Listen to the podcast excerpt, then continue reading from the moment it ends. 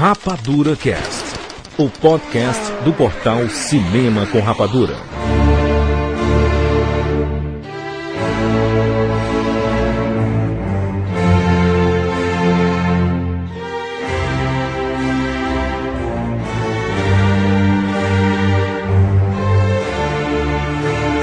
Sejam bem-vindos, seres rapadurianos de todo o Brasil. Brasil! Está começando mais uma edição do Rapadura Cash. Eu sou o Júlio de Filho e para este programa especial nós temos a participação de Rafael Santos. Tudo tranquilo, Rafael? Tudo bom, Júlio, tudo, tudo bem. Você tá preparado? Você tá preparado? Na verdade eu tô com medo.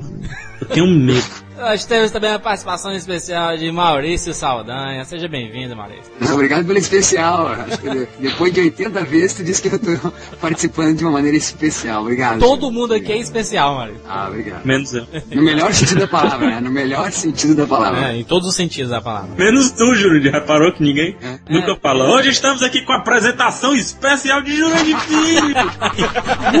Não dá, né? E completando o casting dessa edição, temos um convidado especial, Bruno Mendonça, colunista do portal. Ele assina a coluna sobre marketing no cinema. Seja bem-vindo, Bruno. Salve Jurandir, salve PH, salve Maurício, salve ouvintes. É um prazer inenarrável estar aqui com vocês. Bom, um bombeiro, né, cara? Salva. Esta edição fantástica, nós vamos falar sobre Stanley Kubrick comemorando os seus 80 anos. Dia 26 de julho, ele faria 80 anos se estivesse vivo. Então nós vamos falar muito sobre seus filmes, suas obras de arte dele a gente pode dizer, né, que é obra de arte. Mais um cast biografia desse gênio do cinema. Esse é um dos podcasts mais pedidos desde o início do, do, do Rapadura Cast, né, Rafael? É, e junto com o de religião, o que eu mais tenho medo de fazer também. Vocês vão ficar sabendo de tudo sobre Stanley Kubrick. Tudo. Tudo mesmo. Todo mundo estudou aqui, então vamos comentar tudo sobre Stanley Kubrick. Vamos lá pros e-mails.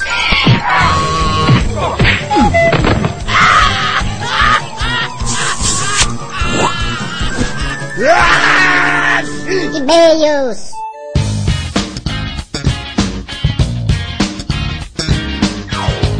E-mail! Rafael Santos. Grande filho, cortei o cabelo, grande filho, todo triste. Que beleza, perdeu a força. Rafael, só tem uma coisa para ilustrar aqui. Como já diria o mestre Chaplin. Chaplin. Eu continuo a ser uma coisa só, um palhaço. O que me coloca no nível mais elevado do que qualquer político. Pausa, Charles. Só pra ilustrar aqui a minha revolta contra os políticos brasileiros. Tá muito revoltado então. Né? é o Kubrick, a emoção do Kubrick. É. Rafael Santos. tá com o espírito do. Diga, Jânio. Rafael Santos, muitos recados antes de lermos os e-mails referentes ao programa Seriados no Cinema. Jandir, tu tá falando igual ao Chaves.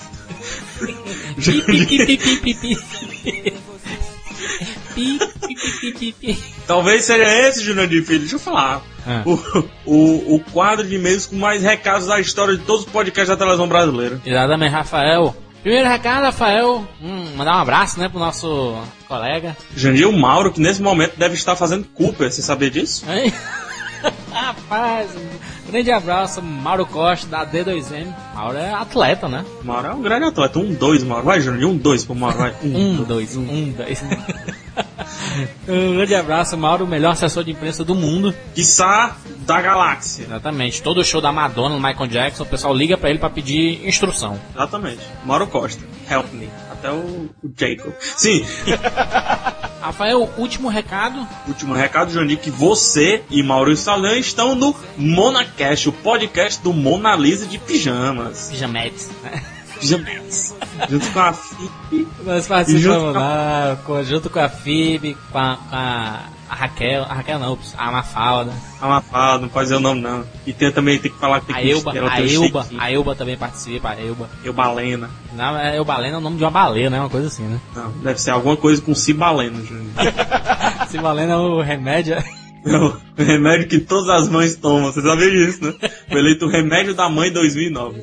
Oh, e vocês falaram de comédia romântica, tá? Falando de lá, não... comédia, tá muito engraçado o programa, Maurício se revelando. É mesmo, eu não, eu, eu quero ouvir, eu vou ouvir, eu tô baixando. São dois mas... extremos, Rafael, um podcast, um Rapadura Cast hum. sobre Stanley Kubrick, fantástico, e um programa light, né? Então, Jurandir, quem não for cut, né? Não tem essa expressão, cut? Escuta aqui, fica com raiva da gente, não comenta, escuta o Monacast e comenta neles. Show Muito de bola. Ou então, se gostou dos dois, comenta nos dois. Ou, Comenta nos dois, é muito ou se não gostou de nenhum dos dois, comenta nos dois também. Ou se não gostou, morre, Jurandir, porque é simples Como diria também. Tiririca, Rafael. Rafael, vamos lá, Rafael. Nós, nós lançamos essa semana um- uma postagem sobre as transcrições do Rapadura Cast. Um verdadeiro movi o movimento da internet essas são as transcrições. Jurandir, os sem terras deveriam ver o que é um movimento.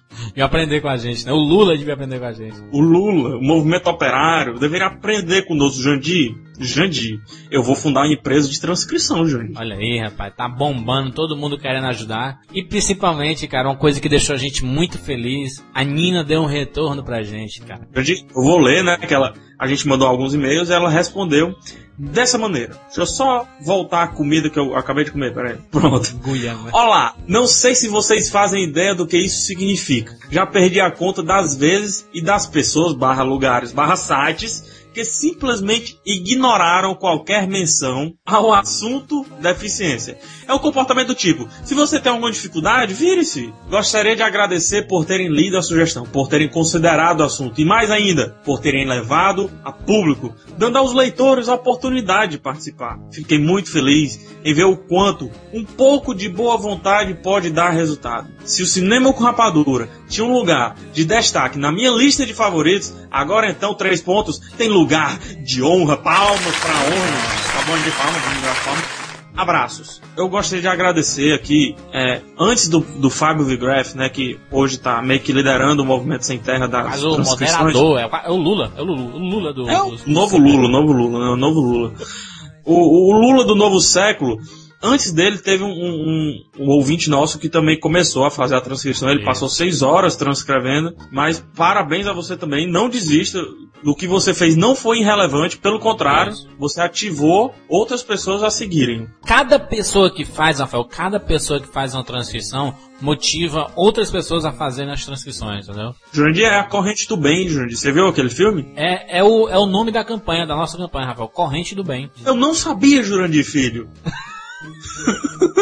Então agradecer todo mundo, cara. É impressionante a quantidade de gente que está participando dessa, dessa campanha. É, já temos vários projetos aí andando, né, cara? Várias pessoas transcrevendo. Muito bacana, né, cara? Isso a gente pensa que, ah, vou fazer só pra fazer, mas não, a galera tá fazendo pra ajudar, né, cara? Não, Exatamente. é- é- a gente não tá ajudando só a Nina, não, entendeu? A, a gente tá ajudando todas aquelas pessoas que possuem uma pequena deficiência e não conseguem escutar, entendeu? A Nina foi um shopping. Eu mesmo tô lendo e fico rindo de coisas que eu nem lembro que eu falei. Pois é. É um exercício até pra quem não, não tem deficiência. Então, se você gosta, né? Se você gosta de uma edição específica, faça a transcrição dela. né? Rosenberg Cortez. Ele comenta sobre uma das polêmicas do em relação ao programa passado, né?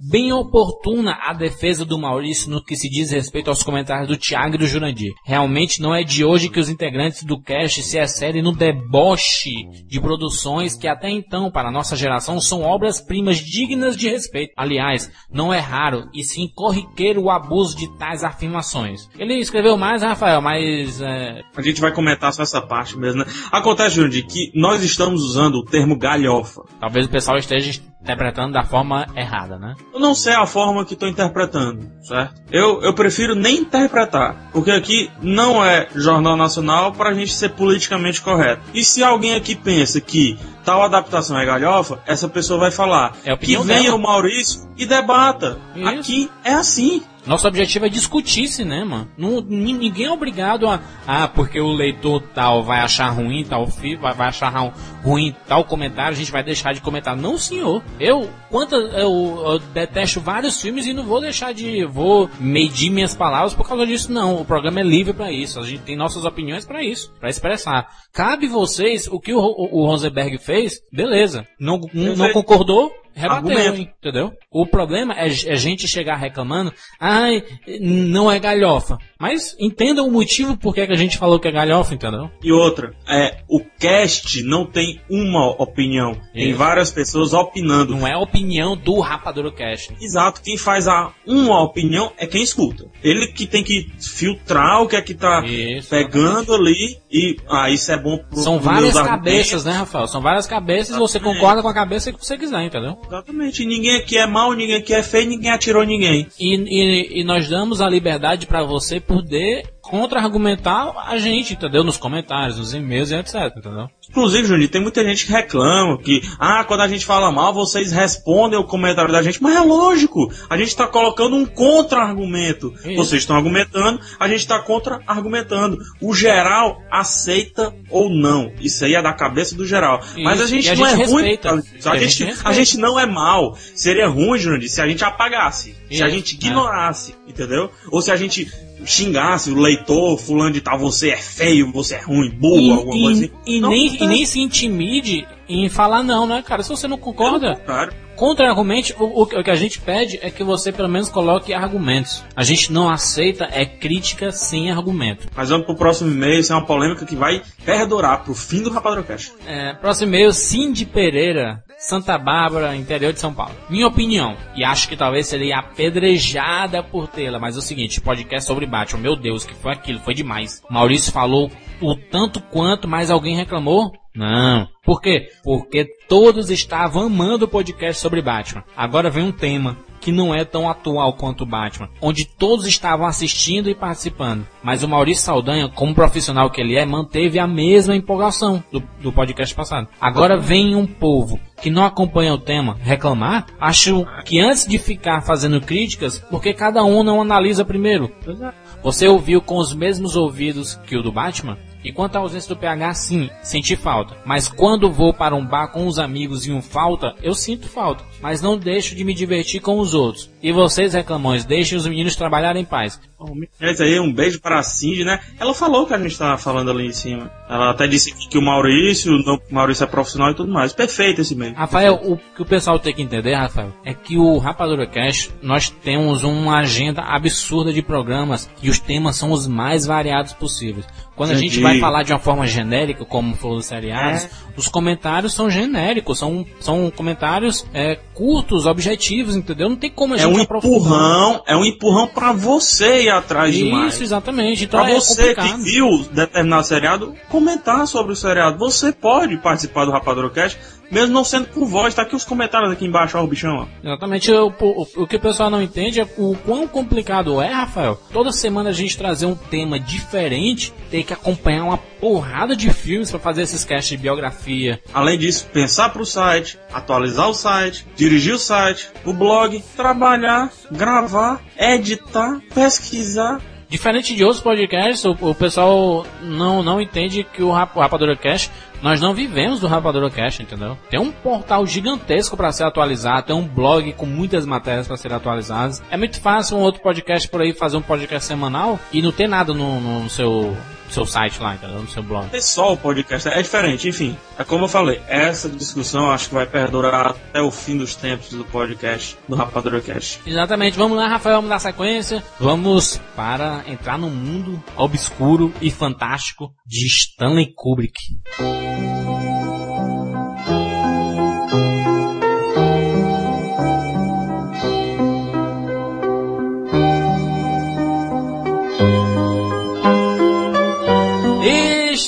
Volta! Vamos lá, meu povo. Muita calma nessa hora. Stanley Kubrick deixa todo mundo maluco. Desde os atores até quem vai falar com- é, sobre ele. Vamos lá, a gente organizou. Rafael, nós organizamos o podcast de que forma, Rafael? É, Jundi Filho, foi uma organização jamais vista na TV brasileira. Jundi, a gente vai organizar falando do Stanley Kubrick, é isso? Isso, nós vamos falar uma biografia dele, né? Nós vamos repassar todos os seus filmes. Jundi, foi isso que eu quis falar, tu não Vamos entendeu não? discutir as principais obras de Stanley Kubrick. Na verdade, ele com a filmografia, ele é uma filmografia curta, né, cara? Biografia curta, Jurandir, mas só que precisa, né? A, a questão é essa, tem muita gente que tem, é, todo ano faz um filme e tudo mais, né? Não para de fazer filme, mas não tem sempre a mesma qualidade de público. É engraçado como seus filmes são muito autorais, né? A- a- apesar de, de terem várias obras que foram baseadas em, em livros, em... Na verdade, não. quase todos. Quase todos. A partir Quase de. A partir de Glória Feita de Sangue, que foi uma história dele mesmo. Só que eu, eu, tô, É, eu tô- tô falando assim, da forma autoral, de como ele coloca a visão dele, da, que, ele- que Não, ele tem claro. da obra, que ele leva pro cinema, entendeu? A visão autoral dele, entendeu? É tanto Isso, que o, isso. até Vai hoje o, o- tem uma rixa lá com o Stephen King e o próprio, né? O Stephen King odeia a adaptação de O Iluminado que ele fez, tanto é que ele fez uma depois de quatro horas que, pelo amor de Deus, né? É uma bomba. Porque muita gente não sabe que o Stanley Kubrick é americano, né? Não é inglês, ele nasceu no Bronx. tá? Olha, Em- e ele não é negro também. Não, começa, começa essa surpresa e a maravilha de, de, de existir casts, né? Inclusive, eh, principalmente Rapadura Cast, porque eu não sabia, realmente jamais imaginei que ele fosse nova iorquino. Ele nasceu no Bronx no dia 26 de julho de 1928. O pai dele era fotógrafo e foi uma das seja, principais. É, ele, ele já nasceu numa casa onde tinha um estúdio fotográfico. É, ele era um péssimo aluno Tipo e a única coisa, é, a única coisa que ele fazia, ele queria fazer, era tirar fotos. Ele achava fantástico o que o pai dele fazia. Ele ia lá mexia no estúdio, brincava e tal. E tanto é que tem uma frase dele que diz que, tipo, o primeiro livro que ele leu por própria vontade foi depois dos 19 anos. Ficava alucinado com a fotografia e deixava todo o resto porque não interessava pra ele. Não interessava mesmo. Aqueles, Bruno, aqueles Bruno, livros de ensaio fotográfico. Reza uma lenda, reza uma, reza uma lenda que o Kubrick tirava fotos dos filmes que ele assistia e depois ele ia pra casa, revelava então esses negativos das, das fotos que ele bateu no cinema e depois montava no chão da sala dele a montagem que ele queria do próprio filme que ele tinha assistido. Caramba. Olha que legal, isso eu não sabia. É, eu sempre ouvi essa história, não sei se confere, enfim, mas achei Eu, genial a- e eu, eu acho que confere, eu vou te dizer por quê, Maurício. Ele não só, talvez ele não só usasse isso pra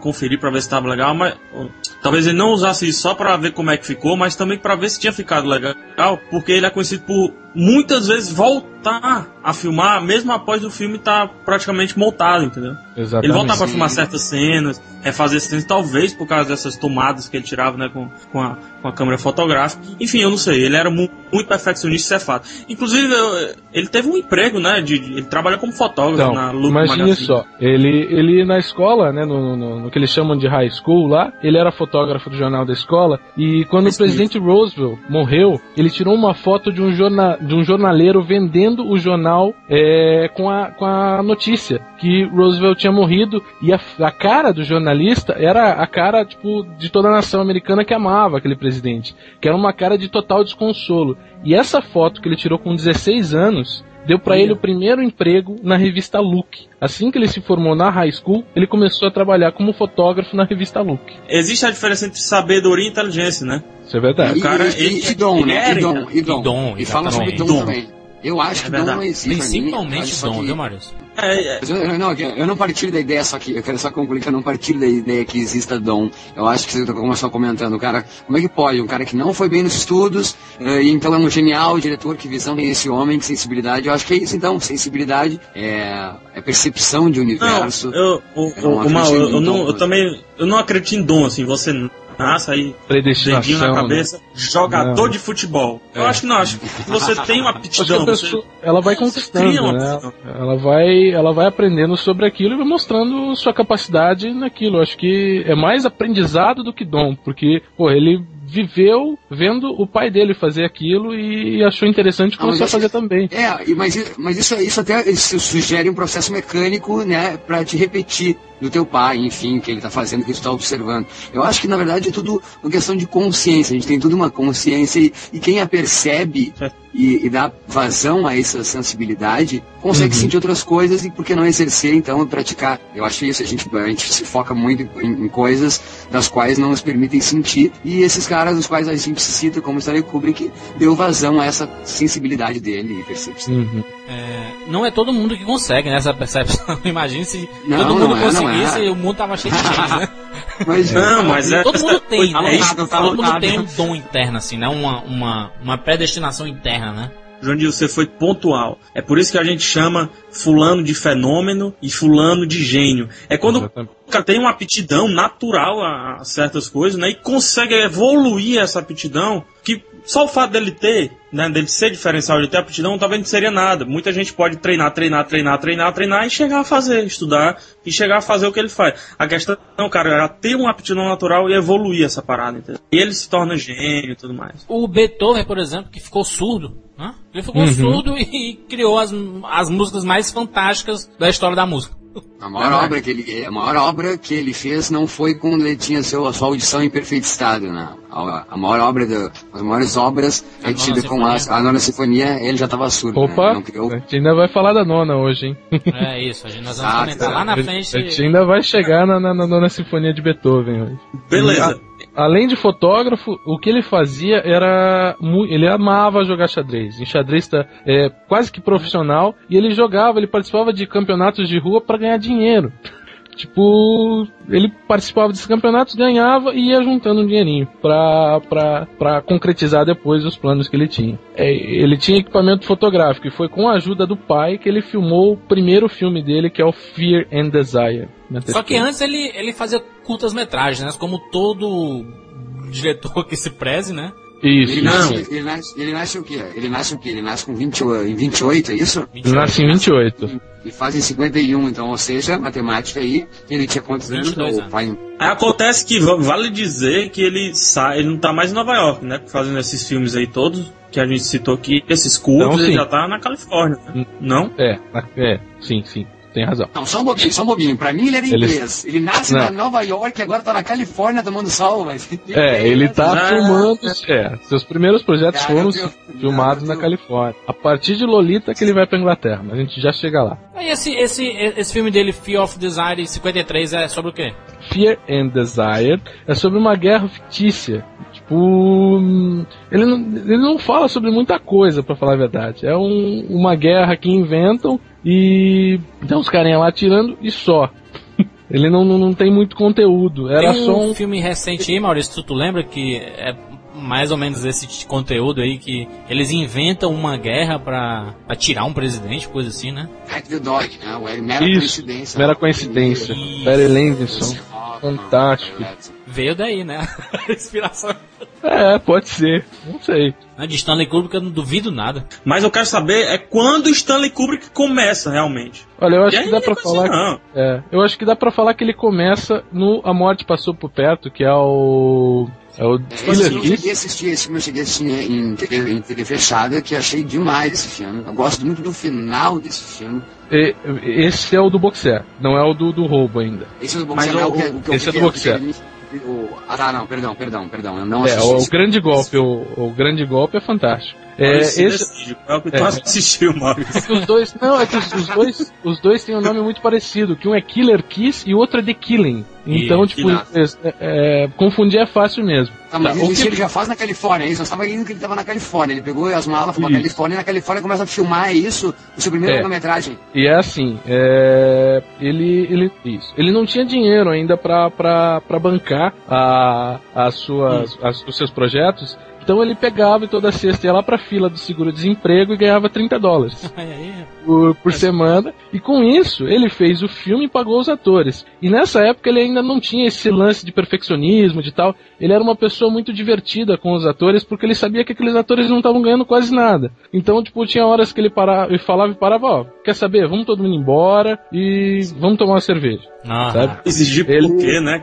Esse É. filme custou 75 mil dólares na época. Imagine, é, ele, con- ele sabe, quanto ele arrecadou, Jandir. Não, não, nessa época eles, eles começaram a liberar os box office a partir dos anos 60 só. É, tá. de um, de um boxer que tenta ajudar uma dançarina, não dançarina é, stripper, dançarina mesmo. Ele qual? Grande gol. O, o boxer, isso, é, é um boxer que tenta ajudar uma dançarina. Ele vê assim pela janela. É, Não sei o que é boxer. boxer é, pugilista. É o que tu falou um dia desse no Rapador Cast, boxista, uma palavra que não existe.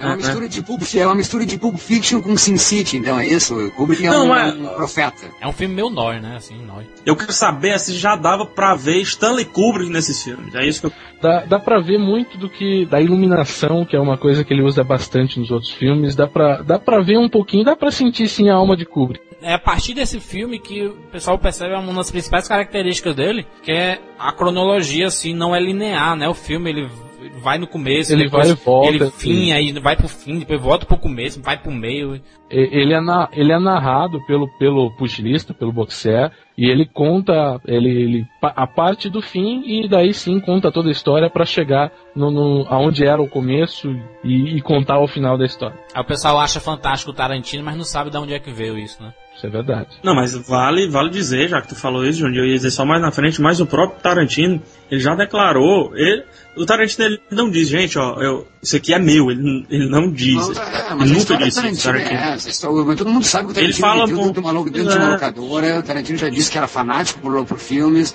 todo mundo sabe que ele, os filmes dele são referências a tudo que ele assistiu. Pouca gente assiste Stanley Kubrick, tá? Isso é, isso é fato. Como pouca gente assiste Hitchcock e vários outros diretores. Chaplin.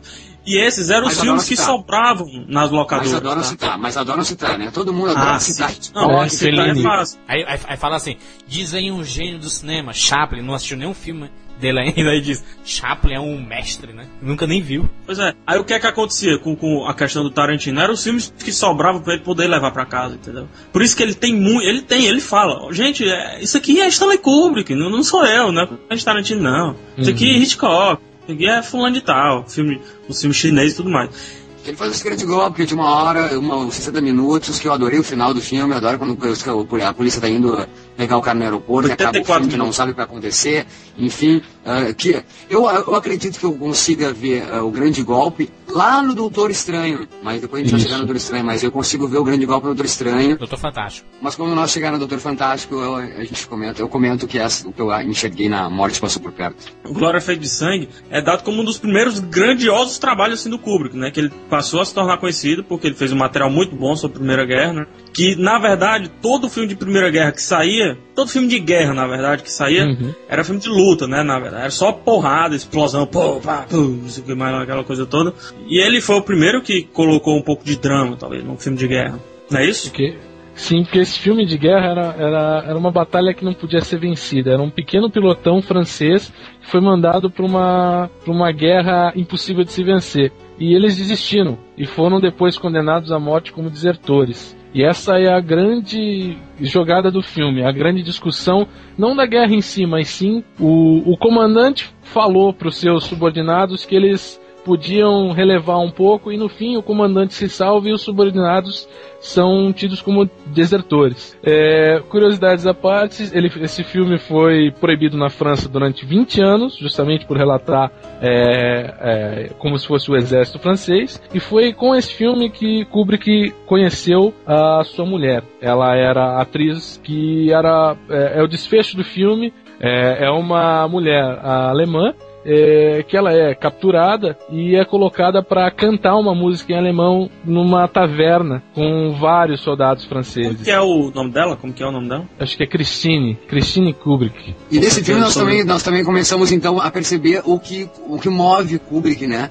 Então, que é o assunto guerra, né? Que tem em outros filmes dele também. Ou seja, aliás. Eu acho que ah, mais sobre guerra, eu acho que é sobre a natureza humana mesmo. Eu acho que é também é sobre acho, a, é, muito bom, muito bom. Mas, é. mas, mas, mas dividido em gêneros, né? Guerra, romance, exatamente, é a natureza humana. Concordo plenamente, Bruno. Agora tu me deu um chute nas bolas. 1960, Spartacus. É, já por causa de Kirk Douglas, é, é, que caiu no colo, na verdade, a direção de Spartacus do Kubrick. Eu acho que não se vê nada de Kubrick em Spartacus, na minha opinião. Eu, eu, acho, eu acho o filme muito chato. E quem mandava, na verdade, era Kirk Douglas mesmo. Ele era o produtor do filme e era um outro diretor que, que, tava, que tinha rodado metade do filme. E o Kirk Douglas falou: não, manda esse cara embora e chama o Kubrick, que ele que vai finalizar esse filme. E depois de longas discussões com o Kirk Douglas, Kubrick tipo, lavou as mãos e fez o filme do jeito que ele queria. E ele disse que era a última vez que ele faria um filme que ele não tivesse controle total sobre o projeto final do filme.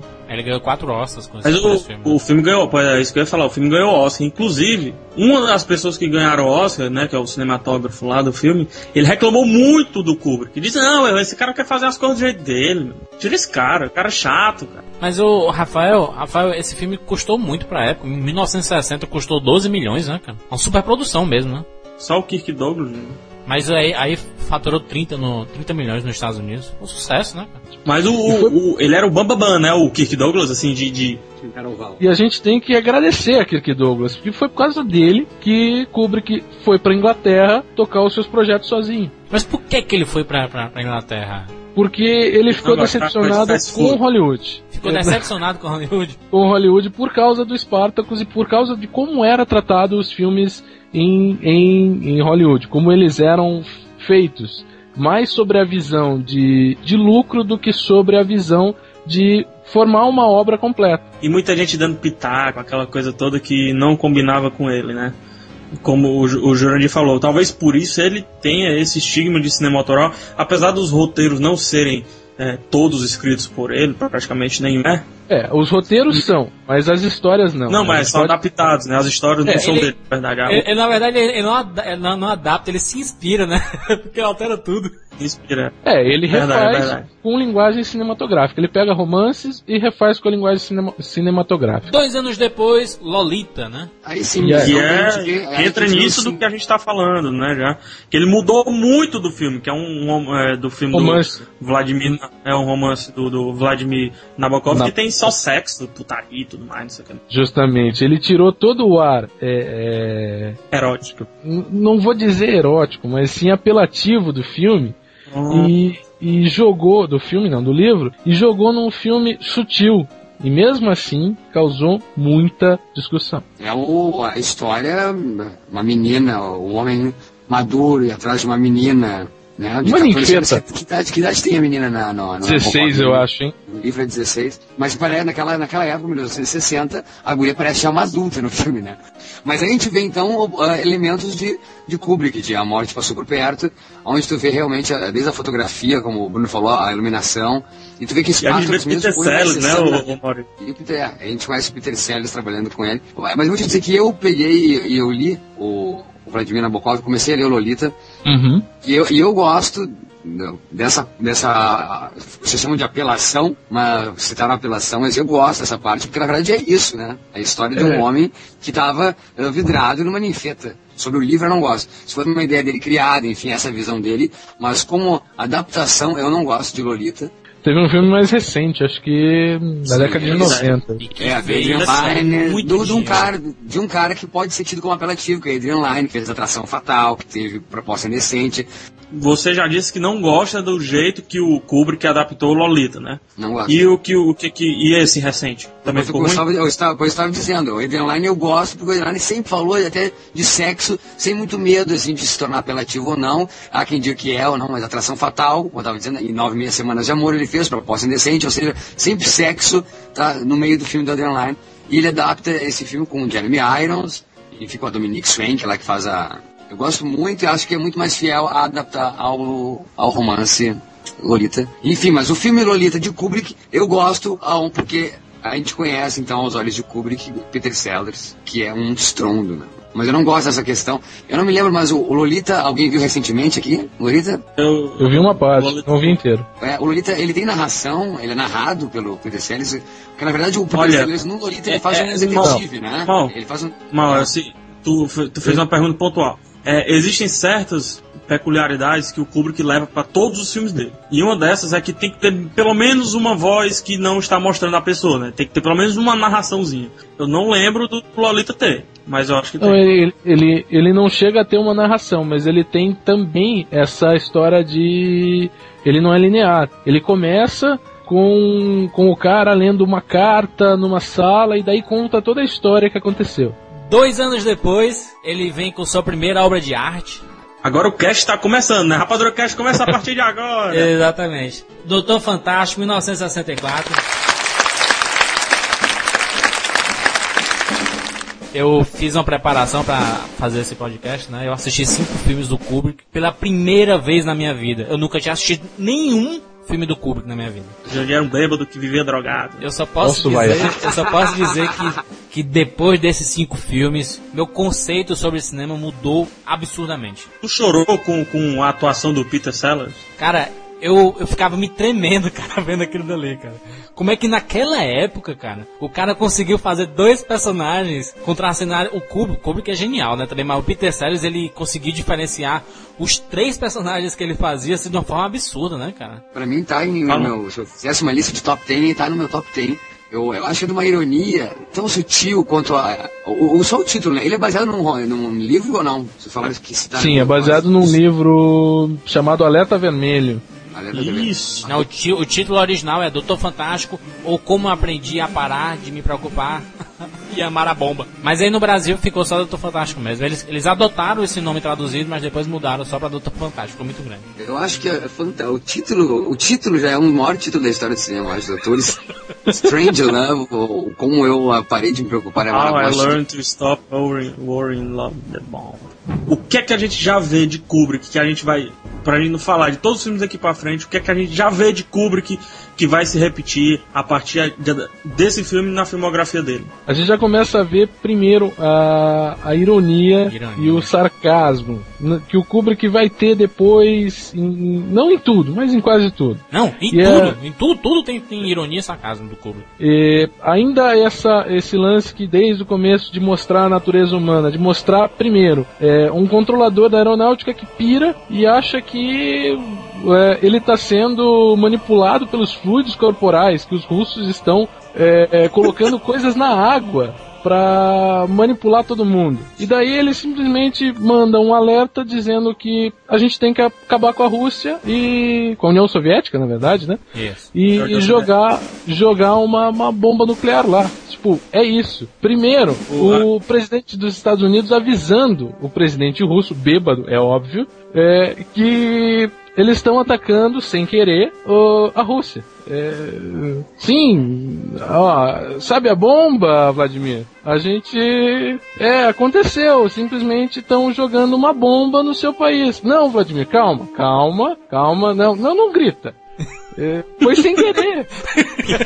O- Faz assim, pega um avião e vem pra cá que a gente vai conversar melhor. Não, não, não precisa ficar nervoso. É, É, é interessante, né, cara? É, vocês falaram de sarcasmo, mas é como ele fala de uma coisa que é tão. É, é- é tão. é, gera tanto milímetro, né? Gera tanto medo, como é uma ameaça atômica, essas coisas. Era- todas. Ele fala de uma maneira despojada, né, cara? De uma maneira nem aí. Era o medo da dizer isso época. De uma maneira séria e tudo mais. é, era o que todos temiam que acontecesse isso, uma guerra nuclear e o mundo viesse a acabar por causa disso. As crianças brincavam de abrigo nuclear, tipo, era, era algo assim que, tipo, na época era muito forte. E tratar esse assunto dessa forma, tão. é, com um humor tão picante e mesmo assim tão sutil, é, foi uma coisa que ninguém esperava. Não, 20 anos depois, né? 20 anos depois da Segunda Guerra ele faz esse filme. Já tinha passado. Mas claro que talvez o medo de. Maurício, sempre Não, mas era- exatamente 20 anos depois. Olha só que Mas era Maurício. o, Mas não, medo, o medo de existir uma terceira, enfim, ou novas ameaças sempre existiu. Mas já tinha uma pontinha de Guerra Fria, não tinha? Já não era o começo Tinha, da, da, tinha, da tinha. Ah, corrida acho, acho que era durante Claro, a Guerra claro, Fria, sim. não? Então, Cara, é, não, é é o seguinte, guerra, não é a segunda. Não, é mas a Guerra difícil, Fria. nunca foi uma Ah, guerra, a Guerra Fria nunca foi uma guerra nuclear, né? A brincadeira de um era isso, ó. Inventei uma arma mais legal que a sua, certo? E o outro fazia a mesma coisa. Então o medo do mundo inteiro, das duas potências, entrarem em conflito e, vier, e vir tudo a acabar, era presente em todo mundo. E, tipo, E é e ele, interessante, né, cara? Que o Kubrick ele já tinha saído dos Estados Unidos, né? Ele tava fazendo isso na Inglaterra e falando dos Estados Unidos. Isso aqui é engraçado, é meio que que é uma resposta. Se nos Estados Unidos ele não tivesse tanta liberdade quanto ele teve em Doutor Fantástico. E foi essa liberdade. Ele- ele E foi após agora, então, ter vamos feito um filme com tanta liberdade e ter dado certo, principalmente pro público, cara, pô, esse cara tem talento, né? Esse cara vai longe. Eu acredito que o Fala inglês. tenha feito com o Doutor eh, Fantástico o que o Chaplin fez na, com- no início da Segunda Guerra Mundial com o Grande Ditador. Então o Kubrick faz Isso. com o Doutor eh, Fantástico em plena Guerra Fria. Eh, Grandes diretores, então, grandes corajosos. Só que a União Soviética tinha uma anti-arma nuclear que explodiu o mundo, em síntese. Tipo, uma vez atacado a Juízo União final, né? Soviética, A arma é, do juízo final. Mas o. A ironia que eu vejo desde o começo do filme, cara, tem esse. esse um, acho que é sargento ou é coronel. Aquele o George que. Scott, George. Scott, fantástico, fantástico, soberbo. É o, o Turdison, né? O General Turdison, que é o psicopata que fica colocando chiclete toda hora no, na boca. Ele tem cheio, cheio de tiques. O mais engraçado, cara, é que ele tá na, na casa dele, no apartamento dele lá. E ele, quem atende é a secretária dele, que tá só de calcinha na cama. Ele tem dizendo, não, tem um problema aqui, você tem que vir pra sala de guerra e tudo mais, não sei o que. E ela atendendo, só de calcinha, falando, tem um problema lá, vai, vai lá, vai lá, onde tá todo mundo reunido, não sei o que. Corta pro, pro avião, aí o, o piloto do avião tá lendo uma Playboy que a capa é a secretária dele. É o secretário. ele é o único que contesta o presidente, né? Ele, o general. Ele, ele contesta o presidente e quando o presidente russo tá na sala de guerra, ele É. arma a maior confusão. Ele começa a brigar com o presidente russo e solta uma frase que é fantástica. Senhores, é proibido brigar na sala de guerra. tipo, Exato. tem algo mais E o pior irônico é que o, do que o, isso. o, o o general lá, ele fica psicopata. Não, tem que explodir mesmo, vamos matar esses comunistas e tudo mais. O ódio pelos comunistas é um absurdo, né? E, e os detalhes, os detalhes de tudo, de todo o equipamento militar, de todo o avião, é extremamente detalhista e, e real, assim, sabe? Parecia Não, não. Um, um avião é- real. É um real, Bruno, que o Reagan, quando assumiu a presidência dos Estados Unidos, ele achava que existia uma sala de guerra como a do filme. Ele ficou, decep- ele ficou decepcionadíssimo quando soube que não existia a sala de guerra do Doutor Fantástico. Cara, o, Genial, genial. Palmas pro doutor Givagor. O doutor Fantástico. Fantástico. Palmas Outro pro doutor. doutor Fantástico. Tem um. um- só, só enfatizar que o Peter Sellers faz o, o presidente, faz o Doutor Fantástico e faz lá o, coronel, né? O sargento, tenente lá, é o nome dele? Então, Lionel. É, é o Mandrake, Mandrake, esse Mandrake. Mandray, como ele chama, né? Chamam ele, Mandray. Mas o, o interessante, cara, é que tem uma hora lá que o aquele embaixador russo, o gordão, o, o embaixador russo gordão diz, rapaz, tem uma arma aqui que vai destruir o mundo e tudo mais. Aí o Doutor Fantástico lá confirma, Doutor Fantástico cheio de tique na cadeira de roda, né? Porque ele é um, um ex-nazista, toda hora ele levanta o braço, né? Faz, ai, né? Aí baixa o braço assim. Ele bate o braço, bate na mão. Ele faz a saudação, é verdade, é verdade. é bem, bem bizarro, né? aí, aí ele dá uma ideia, ó. Construir uma, um bunker assim, pra população morar nas cavernas, onde, onde a proporção seria 10 mulheres pra cada homem. Então, Aí o General Tuxon lá, que é o cheio de tique do chiclete, fica, meu Deus, vamos fazer isso. a gente tem que fazer isso, que ele é psicopata, né? É fantástico.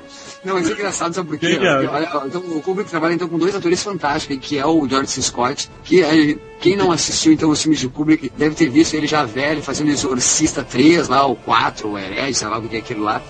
E então, e ver quem é esse cara, quem é esse velho fazendo esse filme de terror Z. Então vai atrás da filmografia e vai descobrir que Kubrick apresentou esses grandes trabalhos, esses grandes atores, assim como Peter Sellers, que de repente o pessoal só conhece a Pantera Cor-de-Rosa, vai conhecer o que é Peter Sellers, tanto em Lolita quanto o Doutor Esse é um gênio. Fantástico. O que ele Gênio. fez ali, meu Deus do céu, a diferença do presidente pro Doutor Fantástico e pro, pro Capitão é uma coisa absurda, cara. O tom de voz, a própria expressão do, do rosto dele. Vocês acham que o filme foi tendencioso, assim, ou, ou para um lado, ou para o outro? Não. Mesmo utilizando a comédia, assim, vocês acham que ele foi altamente imparcial e se lasse os dois, entendeu? Não, eu acho que o filme foi caricato dos dois lados. Tanto ao tratar os americanos como loucos e como, como é que eu vou dizer, tipo, extremamente paranoicos, como tratar os russos como os bêbados, como todo mundo sempre falou, e como é, espião. Pô, quando ele tá na sala de guerra, ele começa a tirar foto com, com um isqueiro, não, não lembro agora o objeto. É um, é um objeto simples, assim, sabe? Algo que ninguém imaginaria que aquilo ali fosse uma máquina fotográfica. O mundo tá acabando e o cara tá ali tirando foto como espião. É, é isso que eu, que eu acho genial do Doutor Fantástico, mal.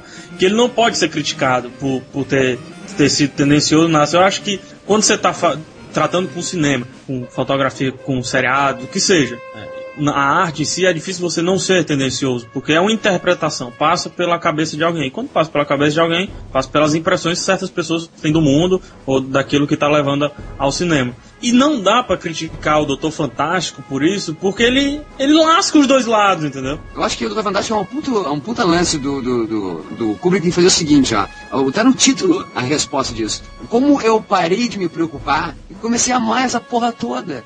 Ou seja, ele consegue sair e realmente não Isso. puxar a sardinha pra nenhum lado e dizer assim, ó, eu vou tirar sarro de tudo isso que é a guerra, entendeu? Acho que esse é o grande lance do filme. Duas coisas que eu, que eu gostei muito do filme que eu, eu comecei a reparar é o uso primeiro daquela música fantástica, né? Do, do, Isso na... que, que virou, que virou a, a música de todo filme de guerra, assim, se você colocar, você lembra. É um filme de guerra, entendeu? Você lembra guerra, entendeu? Que é uma música fantástica que você tá escutando de fundo aí. Mas uma das coisas mais interessantes, uma crítica absurda aos americanos, é como a, a parte que os, a base americana é, começa a batalhar com os próprios americanos, né?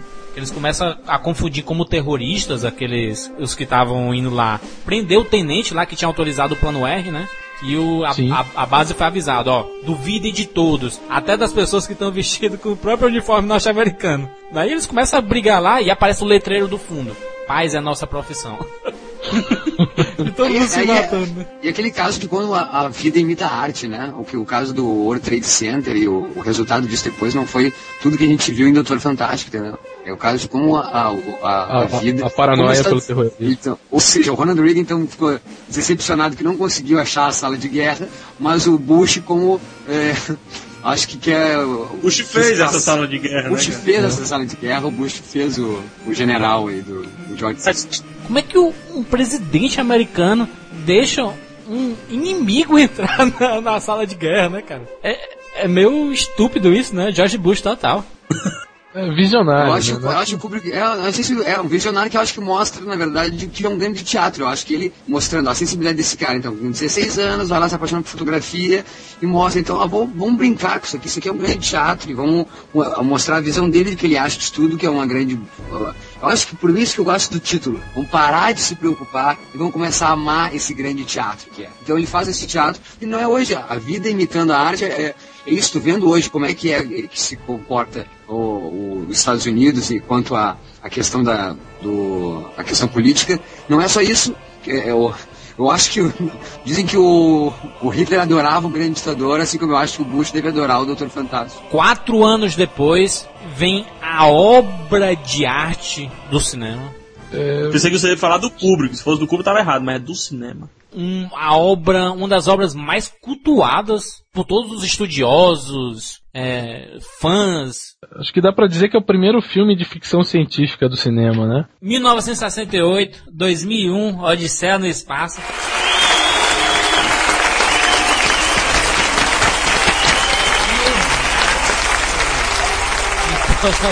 Depois que eu vi 2001, meu, meu modo de ver tudo. Vocês sabem que eu tô com medo, né? De falar de 2001, etc. A, a, a quem diga também reza a lenda. É legal que a, a, carreira do Kubrick, a filmografia dele reza várias lendas. Não Sim. só então essa lenda que ele fotografava, então, e botava as fotos, e montava, como a lenda então essa do do salão, sala, da sala de guerra que o Ronald Reagan achava que ia ter. Reza a lenda também que em 2001, ou, ou seja, o homem pisa na lua em 69.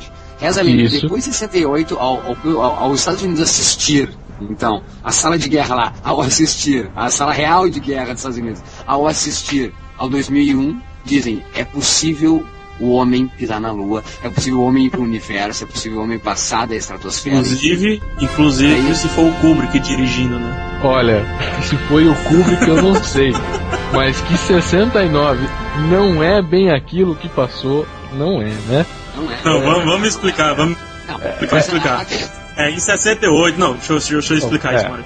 Em 68 foi lançado 2001, beleza. Ou seja, em 69 o filme ainda estava naquele boom, né, que foi lançado. E o 2001 foi lançado nos Estados Unidos, né, com, pela MGM e tudo mais. Isso. Que era a, o estudo forte daquela época. Acontece que o homem foi pra Lua, né? 69, foi? 69, foi? O homem, o homem foi à lua, né? Aquela coisa toda, aquele show televisionado, todo mundo parou, todo mundo comendo batata Ruffles e assistindo na televisão. Só que hoje, né, diz a lenda que o homem não foi para a lua naquela época e na verdade aquilo ali é um filme dirigido pelo Kubrick, né? Na verdade é um... Todas aquelas imagens foram foram feitas em dirigidas ou então foram feitas em estúdio. Tem uma foto, tem uma foto, inclusive tem o reflexo do Kubrick. É, montagem no pente. É, tem, é uma foto horrível. Não, mas é, se foi Kubrick tem um que dirigiu, agachado, é, tem, um, tem um bicho barbudo ali. Agora, se é Kubrick... Pode ser a Zé do Caixão, é. né, cara? Pode, pode ser um, um, dos macacos do filme. é verdade. Ah, mas eu acho que mostra aí, mostra, eu acho que mostra aí de novo o grande teatro, de novo, é a vida querendo imitar a arte, entendeu? É, depois de um ano, é muita coincidência que depois de um ano eles consigam fazer televisionado esse show de, de três astronautas indo e enfiando uma bandeira numa, na Lua. Isso é muito é, teatro, por favor. Já, eles já vinham tentando. É, era a corrida espacial também da mesma forma. Era novamente Estados Unidos versus União Soviética querendo provar que eles podiam agora conquistar o universo. Se a gente for ver ali em relatos de, de que a, a Kodak, fornecedora de filmes fotográficos, diz que era impossível se fotografar na Lua. Portanto, é a temperatura, é impossível resistir, o negativo não resiste à temperatura. Não, é impossível, aquilo, não aconteceu aquilo, não aconteceu. então são grandes indícios de que aquilo realmente não aconteceu e todo mundo foi enganado. Mas, mas, mas, mas, mas vocês lembram, né, cara, que isso lembra muito. O Maurício tá falando que é um teatro e tudo mais. Mas vocês lembram que o. Em 45 teve aquela popular foto de Jima, né? Do, da, da batalha. Que Sim. é um teatraço também, né? O Clint Eastwood mostrou isso, né? Como eles é, tentavam valorizar o- os caras que estavam na guerra para poder é, receber dinheiro, para poder doações, para manter os soldados lá, né? É a velha necessidade do ser humano ter um herói, tem que, em quem se espelhar, em alguma coisa pra acreditar. Então acho que é, a chegada à Lua e o episódio de Ah, foi longe demais. é a mesma Mas, coisa. Não é a mesma coisa, vamos dizer que foi longe demais ir pra Lua, né? Será? É, Os Estados Unidos estava. Os Ou, Estados Unidos ou foi em algum set da, da MGM, né? Talvez não tenha sido tão longe. É que assim, Exatamente, vamos, vamos falar. Até porque ele tava misteriosamente, eu não sei por que é que ele voltou, mas por que é que ele voltou pros Estados Unidos, assim, pra filmar o, o Odisseia do verdade. Espaço? É, Isso é mistério, pô. O cara saiu chutando balde. O cara veio de um filme que massacrou o estereótipo É que- americano, entendeu? é que- Ele era reconhecido por brigar com os estúdios que todo mundo que patrocinava seus filmes. E a maior produtora de filmes na época, que era a MGM, disse, ó, confio no teu filme. Vamos lá, vem aqui filmar essa porra. Na verdade, ele foi para os Estados Unidos, sem querer quebrar a tese, mas ele foi para os Estados Unidos porque lá tinham-se mais recursos de efeitos especiais do que na Inglaterra. É então todo o suporte, é, todo o suporte, todo o suporte para fazer o que foi 2001, que é aquele jogo de luzes, quando ele tá entrando na outra dimensão, tudo aquilo não existia e foi feito para aquele filme e estava sendo desenvolvido também- naquele ponto. Mas também assim, mas tinha navio, né, pra levar pra Inglaterra. Acho que não, né? Levar tudo. Era mais fácil ele ir lá e fazer lá, né? Ele não chutou o balde, cara. Ele chutou o balde de uma forma tão. Foda-se, mas USA. tudo pela arte, né? Ele queria fazer um filme de. de, de, Ah, de- cara, aí de tem um contrato, científica. você não leu o contrato. Eu filme, em, em 68 eu filme Odisseia no Espaço, em 69 eu filme uma continuação dele. Vamos focar no, no, no filme que é uma obra de arte. Talvez seja o filme mais lento que eu assisti na minha vida. Existe um motivo pra pra ele ser assim. Ele não é um filme que quer te dar respostas, ele quer gerar questionamentos, entendeu? Ele quer que você reflita. Então ele consegue mostrar desde a pré-história até o século XXI de uma forma fantástica. Não sei se todo gênio é louco, né, cara? Ou todo louco é gênio, mas pelo amor de Deus, o que é a fotografia desse filme, cara? Cara, eu, eu, eu via a- as, as imagens alaranjadas. Eu, eu chorava, cara, vendo aquilo ali. É, é um, é um, um filme, assim, que eu... É, é, é indescritível, cara. É difícil falar de 2001. Mais um gênero que o Kubrick faz coisas maravilhosas, né? O cara vinha de, um- de uma comédia, o cara já tinha feito drama, tinha adaptado um livro muito conhecido, que era o Lolita, né? E agora o cara me vem com ficção científica e dá outra porrada na cabeça da gente. né? Diz que o roteiro e o livro, a obra literária do Arthur, Arthur C. Clarke, foi feito ao mesmo tempo. Kubrick fazendo a linguagem para o cinema e Clarke fazendo o livro, que o livro depois tem três continuações, Ele que é se 2001, ligava, 2010 e isso. Eles, eles estavam em contato a, a, a todo momento. Não é, ele não simplesmente adaptou a história, mas sim eles montaram junto as, as histórias. Tanto é, que diz inclusive uma história. É, e diz uma história que o Clark só não, é, só não deixou é, créditos do livro, ali no livro, pra Kubrick, porque Kubrick não quis. Que Kubrick não queria o nome dele no livro, porque a Olha história dele era outra. É, realmente não tem quase diálogo nenhum, e são 40 minutos sem nada, sem, só com efeitos sonoros, e o fantástico desse filme, não só a fotografia, ele é inteiro fantástico, na verdade. Fotografia, mas a trilha sonora Trilha. rege o filme do começo ao fim. Tudo tá em órbita, não- tudo tá rodando, então toca uma valsa no fundo, pra colocar tudo em movimento. É, é, é absurdo, é absurdo. Eu acho que é, é, é, é, 150 é muito minutos, complicado, é, é muito complicado. Eu acho que a gente só pode falar mesmo tecnicamente do filme, falar sobre a questão do que significa, do que questiona, do, do que os questionamentos do filme não tem como. Tem fóruns de 20 anos, de, acho que fóruns, o, o Tom Hanks diz que tá- até hoje está em fóruns. Tom Hanks se diz um, um fã confesso desse filme. Kubrick disse que se você entender o que ele quis passar em 2001 Odisseia no Espaço, ele falhou. Então ele deixa tão aberta a interpretação Ótimo, E, tipo, que ótimo, que ótimo. Se você assistir ele hoje, assistir amanhã, você entendeu outra coisa. E, e o próprio começo do filme já tem um- uma, uma tela ali dizendo que você é livre pra entender o que você quiser. Então, como o Maurício disse, Não, é não dá muito- pra falar do que é o filme. Mas Não dá, é, não dá pra. O filme é um dos filmes mais estudados, só não perde pro próximo filme que nós vamos falar, mas ele é um dos filmes mais estudados em praticamente todo o âmbito de faculdade assim, que você faz. Ele é estudado na psicologia, na geografia, na história, na computação, no- nem se fala nas faculdades de audiovisual, então, né?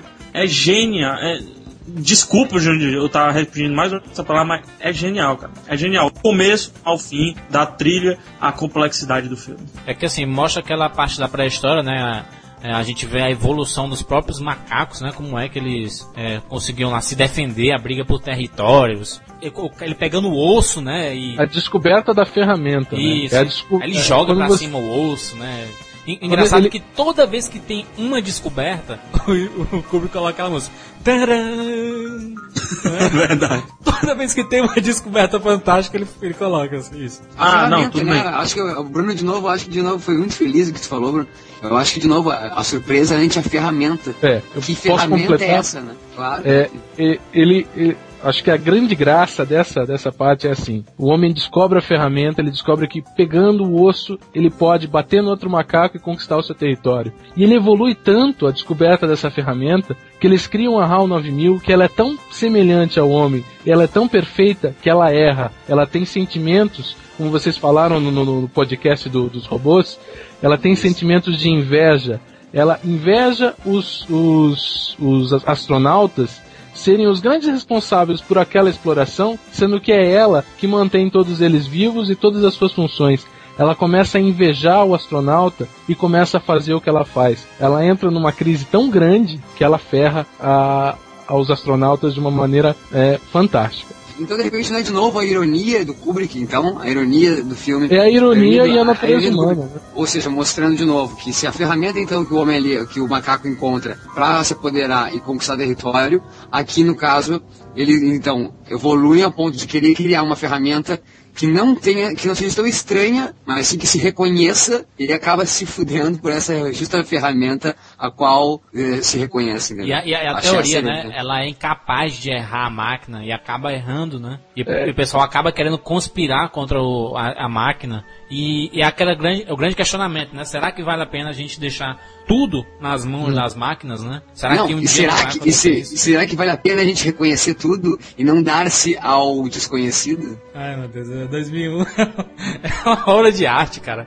Ou vale pontuar também que não tem nenhum ator conhecido como antes, ele trabalhou com Peter Sellers, C. Scott, uh, Kirk Douglas, aí ele realmente quer dar vazar ao conteúdo do que ele estava querendo falar. é, ele quer mostrar o filme, não o cara que tá fazendo o filme. A trilha genial do 2001, né, cara? É impressionante como ele consegue mesclar algumas cenas, música clássica. Aquele balé espacial é fantástico, né, cara? Não, a, a valsa é fantástica, né? Tudo, tudo girando, tudo em órbita e é, a gente começou falando da conspiração da Lua e muitas daquelas imagens de tipo a gente sabia que a Terra era azul e só. A gente não tinha ainda imagens do espaço Tem razão. com aquela com aquela com aquele com a riqueza que Kubrick mostrou. Então novamente a gente mostra a, o papel de visionário de Kubrick de, de mostrar o espaço pra gente. E se a Igreja Católica tinha odiado Lolita por achar que é, o cara se inspirava, tem uma cena de Lolita que o cara se inspira na ninfeta para fazer sexo com a mãe. É, em 2001 ele recebeu um prêmio da Igreja Católica por retratar a obra de Deus tão bem feita. Olha É, só, é absurdo, cara. mas é. Ele não Ele só retratou- trabalha com ironia, como a ironia É. volta pra com ele. Como ele retratou um Ai. universo de tanta riqueza, ele recebeu um, uma- um prêmio da Igreja Católica por mostrar aquilo de uma maneira tão bem feita. E aí tem É. outra coisa que é importantíssima. É o único Oscar de Stanley Kubrick e não é como direção, não é como produção, não é como roteiro, e sim como efeitos especiais de 2001 Odisseia no Espaço. É absurdo Efeito especial filmes na efeito mão. especial. Não existia efeito especial na época, é, aquele computador, essas coisas. Na mão, né? Eu vi o, a, a IBM, que era uma das patrocinadoras do filme, né? Cortou a verba, né? O Kubrick ficou tão puto que ao, ao inv- ao invés de colocar o nome do, do robô pra, da máquina pra ser IBM 9000, ficou HAL 9000, que é a letra anterior a todas as letras da, da IBM, por exemplo, H do HAL, E é, aí depois vem o I, né? O, Aí, o A e o B, B. e o L e o M, né? HAL exatamente. 9000. Depois de 2001, Kubrick pegou seus 30 livros sobre Napoleão e queria, porque queria filmar um filme sobre ele. E ele simplesmente É que ele não Tava tudo pronto, tava tudo pronto pra fazer, ele tinha um roteiro, ele já tinha um patrocinador, já tinha tudo, estavam embarcando pra Romênia, onde ele já tinha um figurino, tudo pronto pra fazer o filme. E aí veio um tal de filme chamado Waterloo, que foi um fracasso, que fez com que os produtores desistissem do filme sobre Napoleão e esse projeto ficar arquivado pra sempre.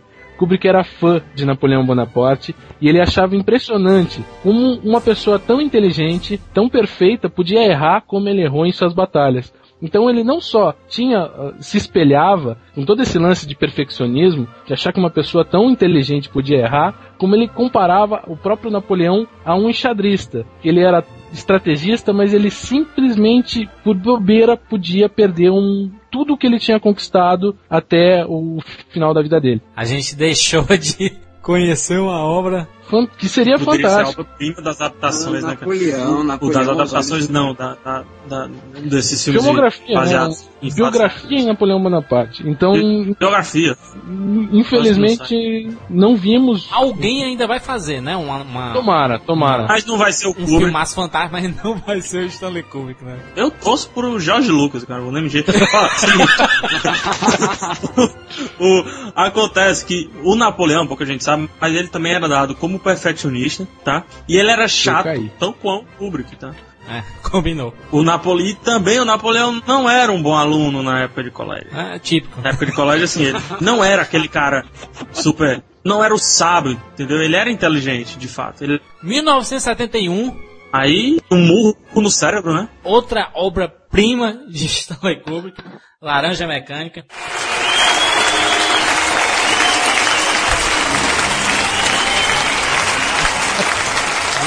Vale dizer que tinha o Johan Cruyff, né, no filme e tudo mais. Acontece que o, o, o, o Laranja Mecânico. Voltando. Check. Comentário cortar.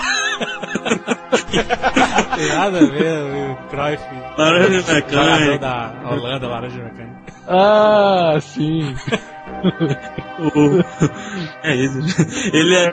Ele volta pra Inglaterra, né? A Warner, sim, né? ele a pra Warner Inglaterra. patrocina lá o filme. Ele volta pra Inglaterra roteirizando, produzindo e dirigindo, né? E Ele o que, que é? O que, que é lá? Eu, eu quero ouvir primeiro do Maurício Saldanha. Maurício, o que, que é Laranja Mecânica? pra- O que é que tu entendeu do filme? O que é que.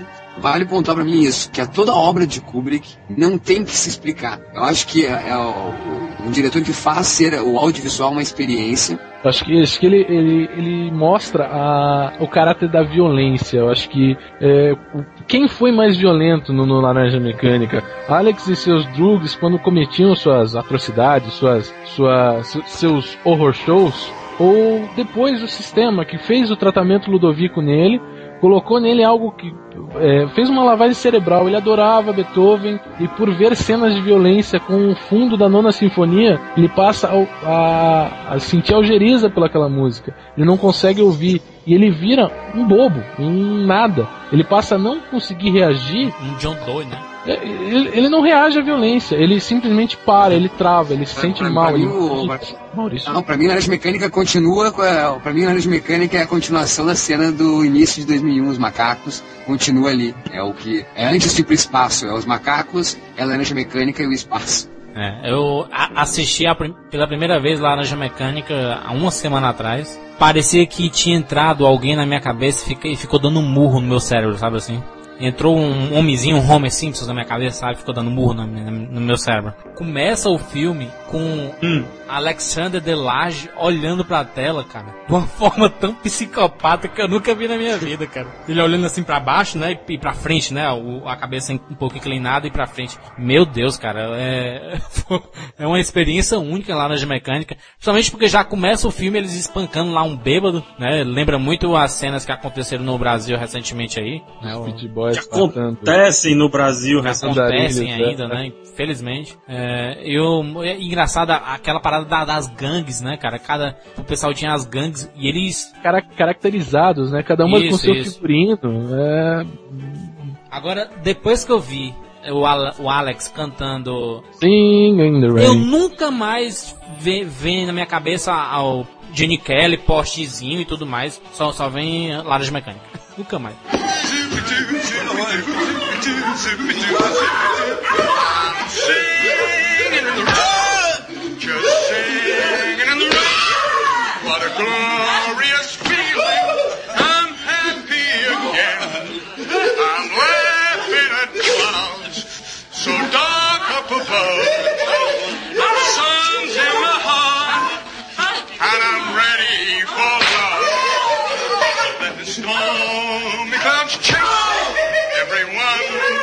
the place. I'm with the rain. I have a smile on my face. I'll down the lane with a hand knees. And I'm singing. Just singing. In the rain. Doobie doo, doobie doobie doobie doobie doobie doobie. Sabe por que, que é aquela música, Jurandir? Porque era a única música que Malcolm McDowell, o ator, sabia decor. Ele ele não lembrava de nenhuma outra música, ele lembrou daquela, beleza, vamos gravar com essa. Ah, é mentira, foi por causa disso. Foi por causa disso. Foi por causa disso. Ficou perfeito, né? Ele cantando I'm singing in the rain. Aí dava um chute, né? Não, cena Não, estupro, e e cantando estuprando e música, cena estuprando, estupro. Sim, cena de estupro, cara. Cena de estupro. Essa, É. cena, essa cena de estupro cantando essa música, ela dá um soco na cara dessa cena que todo mundo falou, no planeta inteiro, até em Marte se falou, no Irreversível, quando diziam que aquela cena com a Mônica Bellucci era forte demais. Eu acho essa cena dele Muito cantando muito mais apavorante. E, a- e nudez absurda também, né? Não tem, tem vergonha não, né, cara? Vamos nessa. Tanto é que quando estreou esse filme no Brasil, ele, ele ficou, acho que demorou 5 anos pra vir pra cá. Ele foi, estreou em 71 fora, estreou em 76 aqui e colocaram bolinhas nos peitos, bundas e pintos. tapa sexo. Uma coisa que eu quero falar, eu falei no começo aqui que pouca gente assiste Kubrick, Hitchcock, etc, né? Também pouca gente aceita. É, eu assisti esse filme, sei lá, pela milésima vez numa cadeira de filosofia que eu fiz. Quando tava passando, quando terminou essa cena de estupro, umas seis pessoas saíram da sala. Saíram. E depois eu fui comentar, ah, por que que saiu tudo? Não, o filme é uma bosta. Horrível, não entendi nada do filme. O objetivo do Kubrick é justamente esse, né, cara? A hipocrisia do, do- da- das pessoas, né, cara? Não é, não é hipocrisia, não é só hipocrisia, né? É causar é, o espanto ao você se perceber talvez na tela, porque o, o próprio 2001 na, na, na sua estreia, é, ele, é, Kubrick contou, se eu não me engano, são 139, eu li numa entrevista, pessoas levantaram e foram embora achando que o filme era maçante. E o Laranja Mecânica é a mesma coisa. Em vez de ser maçante, ele é aterrorizante. Ele te, te- você você sente-se mal vendo tudo aquilo ali. Não mal, mal de tipo, mas sim de, de perceber que aquilo ali é sério, é real, acontece. É a natureza humana de, um- de uma forma tão clara e objetiva, mostrando a violência, mostrando ah, o, sei lá, um instinto de sobrevivência, que ele, a gente não sabe por que ah, Alex faz aquilo. Alex é filho de uma classe média, ele tem tudo em sua casa e tem pais talvez não tão presentes e ele sai com seus seus drugs lá para praticar o horror show dele. Será que não tem nada a ver com a nossa sociedade, com a nossa E, e- e de novo, de novo a vida imitando a arte, Sim, não é? Não, é, é não só a o que gente ver os vê, é o a Boys, gente- é, é, é, a não, gente o vê a as, nossas gangues agora. O, o que que acontece? É a mesma coisa. Filho matando pai é a mesma coisa. A gente não sabe por quê, mas ele faz. Mas ele não é um anarquista por ser anarquista, ele é um cara muito inteligente, bem educado, né? As referências que ele faz à obra de arte, a Beethoven, Principalmente Isso Beethoven. isso- isso só gera discussão sobre, de novo, se cinema é entretenimento ou deve ser tido como arte. Não, cinema é a vida, é a maior retratação da vida, da natureza humana. Então, é horrível pegar as pessoas que citam Kubrick para falar só sobre cinema, arte, enfim. Não, é um puto trabalho psicológico, enfim, de interiorização e do que passa na cabeça do ser humano. Então, toda a cinematografia dele é isso, e preferem discutir Kubrick como elemento de arte, enfim, rodas, Como vamos fumar charutos e falar, é. Né, é, Nerdicismos. O bacana é assim, só, só, só pra pontuar quem não viu Laranja Mecânica, mostra assim um- uma gangue, né, que, tem, que fazem a bagunça pela cidade toda, a anarquia total. Essa, esse é o sentido da anarquia, é o que eles fazem, né? Não é, não é só sair quebrando casas, não. É estupro, é. E olha o que é complicado do citar a sinopse. Só citar a sinopse já, tipo, faz não ser nada o filme. É uma gangue que sai fazendo anarquia, que não é isso, né? De Não novo, dá. acho que a obra do Kubrick não dá pra falar. Assiste, de novo a ironia.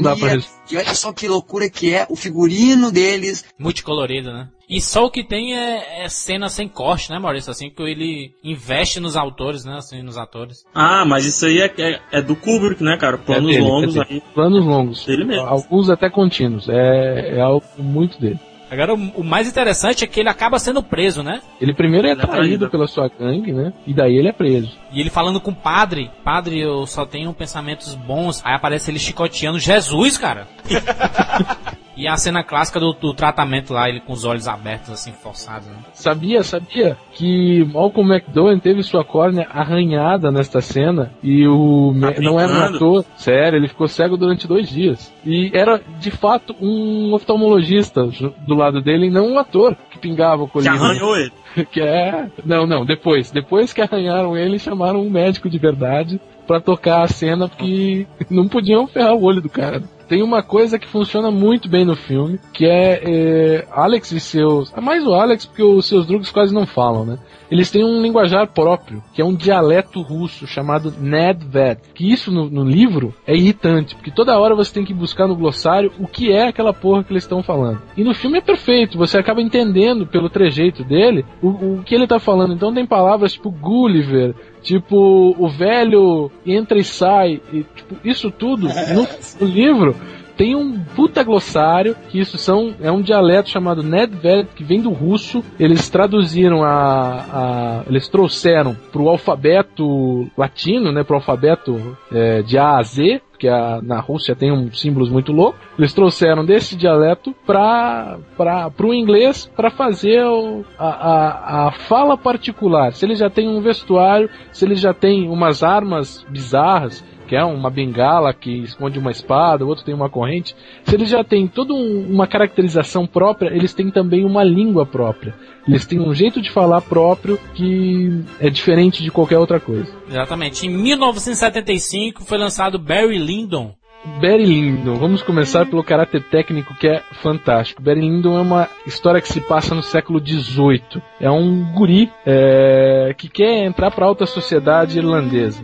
Para fazer esse filme, Kubrick passou, mandou a, o figurinista dele lá, uma mulherzinha, é, rodar os leilões da- de roupas do século XVIII para ele ter figurinos reais e mais do que isso, ele pegou e ligou pra Warner e perguntou se eles tinham uma câmera antiga, uma câmera bem velha chamada BNC, que era a câmera que ele usou pra gravar lá o Morte Passou por Perto. E aí, beleza, o pessoal da, da Warner falou que eles tinham essas câmeras e mandaram pra ele. Com essa câmera, ele pegou uma lente velha da NASA que era usada para tirar fotos espaciais e essa câmera tinha a maior profundidade de campo. O que é profundidade de campo? É a diferença de um plano para outro, assim, sabe? Quando uma coisa tá em foco aqui na frente e lá atrás, a que tá lá atrás tá fora de foco, mas você vê que tá lá atrás, o Barry Lyndon não tem profundidade de campo porque ele foi filmado com a maior abertura possível de lente, que era uma lente especial para isso. Por que que ele fez isso? Para ele conseguir rodar o filme inteiro sem nenhum tipo de iluminação artificial. Caraca. É a luz de velas e a luz do sol. Já que ele queria retratar o século XVIII como ele era, ele não queria um refletor na cena. Ele queria aquele monte de candelabro, de castiçal, vela, aquele palácio enorme. Era assim que foi feito o filme inteiro. O filme tem três horas, ele é baseado, eh, como quase todos os filmes dele, ele é baseado num livro. A história nem é tão legal assim, mas o caráter técnico dele, desse lance dos figurinos serem reais e dele gravar um filme de quase três horas sem usar um refletor, só com luz de sol e luz do vela, é de baixar, de de tirar o chapéu sem dúvida nenhuma. Essa é a diferença, né, Bruno, da, do diretor que tem conhecimento fotográfico, né? Um Sim. diretor normal, assim, né, cara? Ele consegue perceber isso. É, o- i- imagine um cara que, que não tem esse tipo de conhecimento, ele vai. Não queria pensar alguma coisa desse, desse tipo, né? Usar uma lente que era usada no, no- na NASA. NASA, Kubrick, lente, lua. Opa! Ele pediu emprestado, aí ele disse, não, ó, eu faço o vídeo, mas você tem que me emprestar uma lente. Acho que o, Olha o mais legal- contrato, cara. Vamos pegar esse contrato. Qual é aquela lente que- que eu usei em 69 mesmo?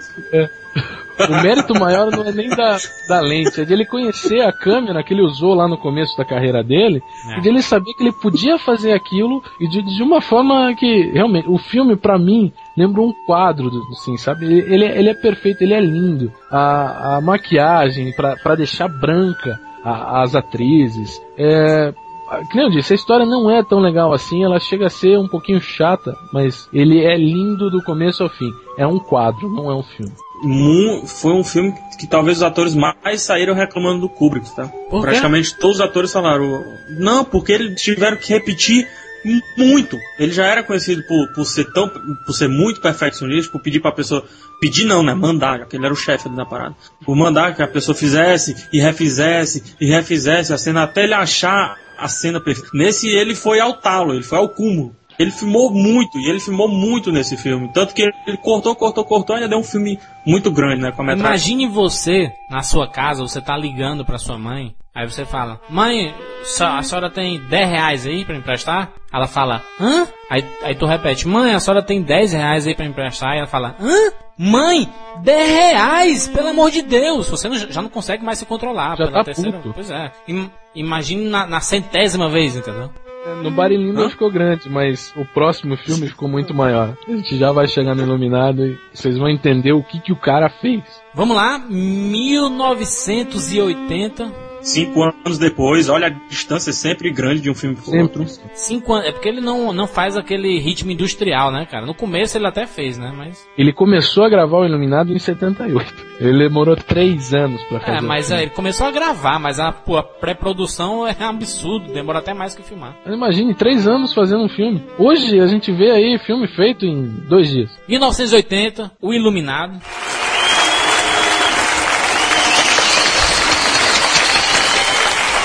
Obra contestadíssima, né?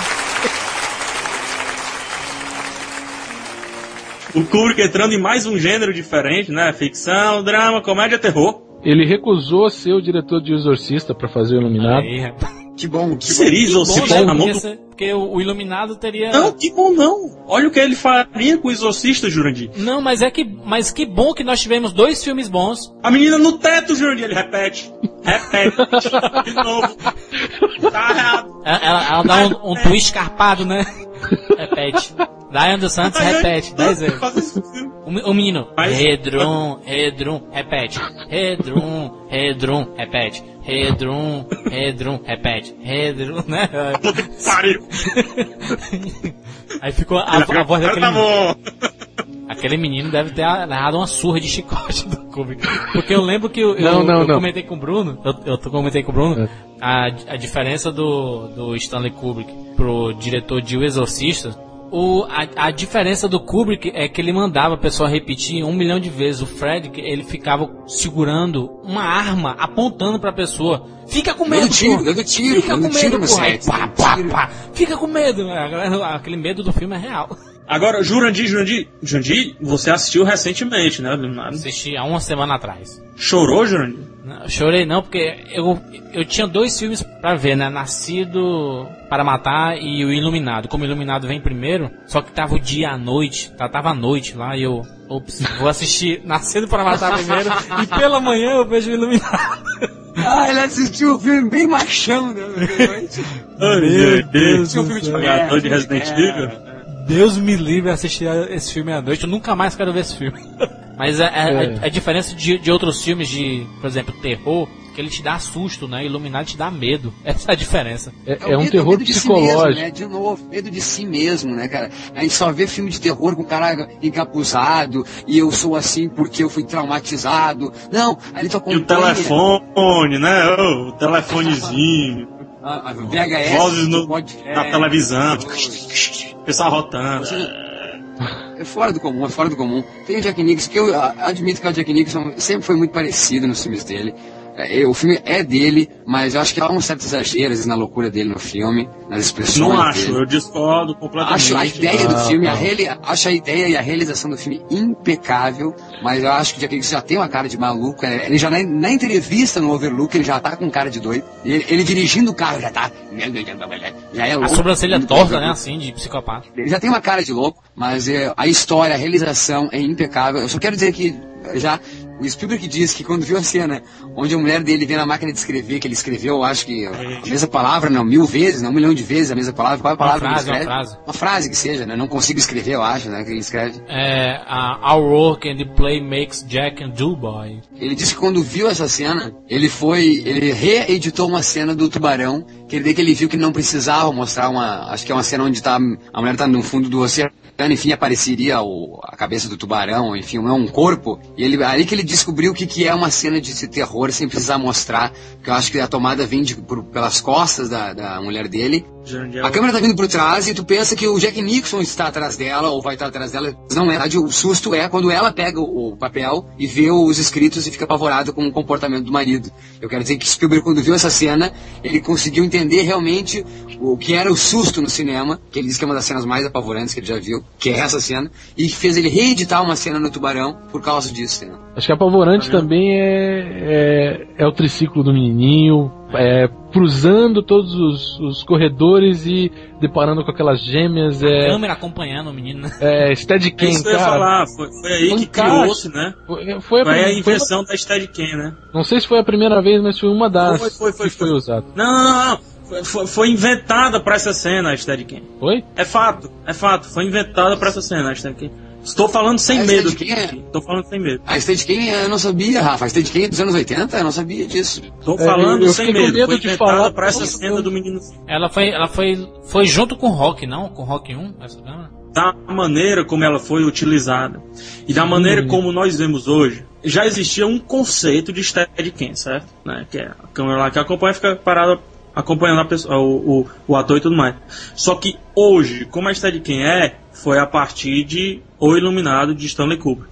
Não foi só ideia do Stanley Kubrick. Stanley Kubrick disse que, é, conversando lá com a equipe dele, que gostaria de filmar uma cena assim. Ele não sabia de como é que ele faria. Se ele, ah, eu vou criar a Steadicam. E a equipe técnica ajudou a adaptar o que tinha sido o conceito da Steadicam da época para ser o que é hoje o chamado Steadicam. Nem era chamado assim de Steadicam, etc.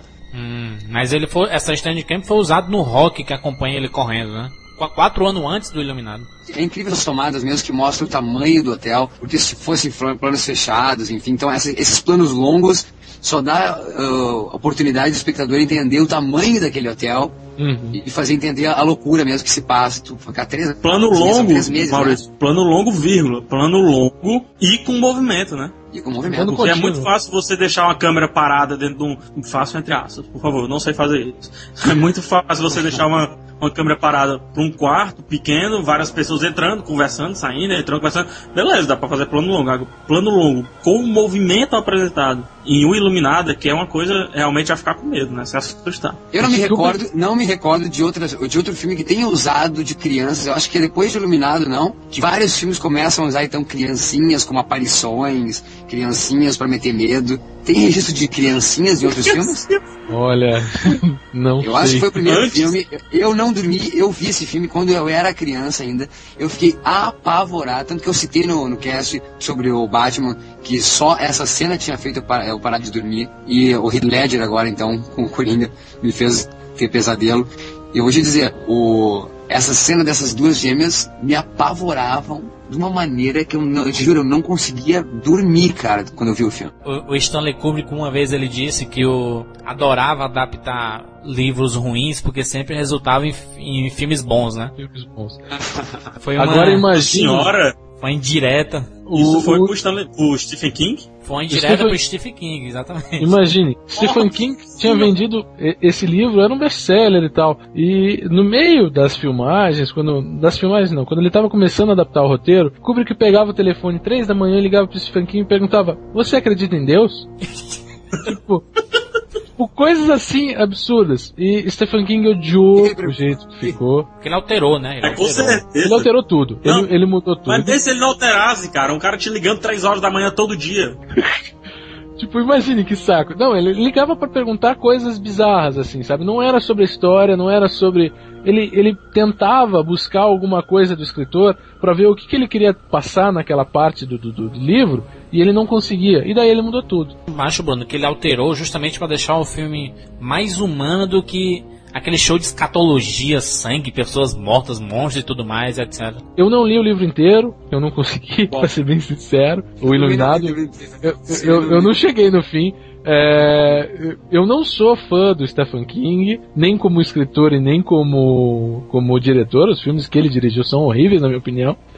Mas eu acho que a, até a parte que eu li, a cara do Kubrick era muito melhor do que a cara que tinha Stephen King, justamente por que você falou agora, Júlio. Não é por nada que os principais filmes do, do, do Stephen King que foram adaptados aí, que são bons, é Um Sonho de Liberdade e A Espera de um Milagre, né? Que são dois dramas, né? Não tem nada a ver com terror e tudo. Exatamente. E o, porque... o próprio Stephen King foi atrás, o Stephen King foi atrás de fazer uma, uma, uma- a, visão dele sobre o Iluminado. De quatro horas quatro duração. horas.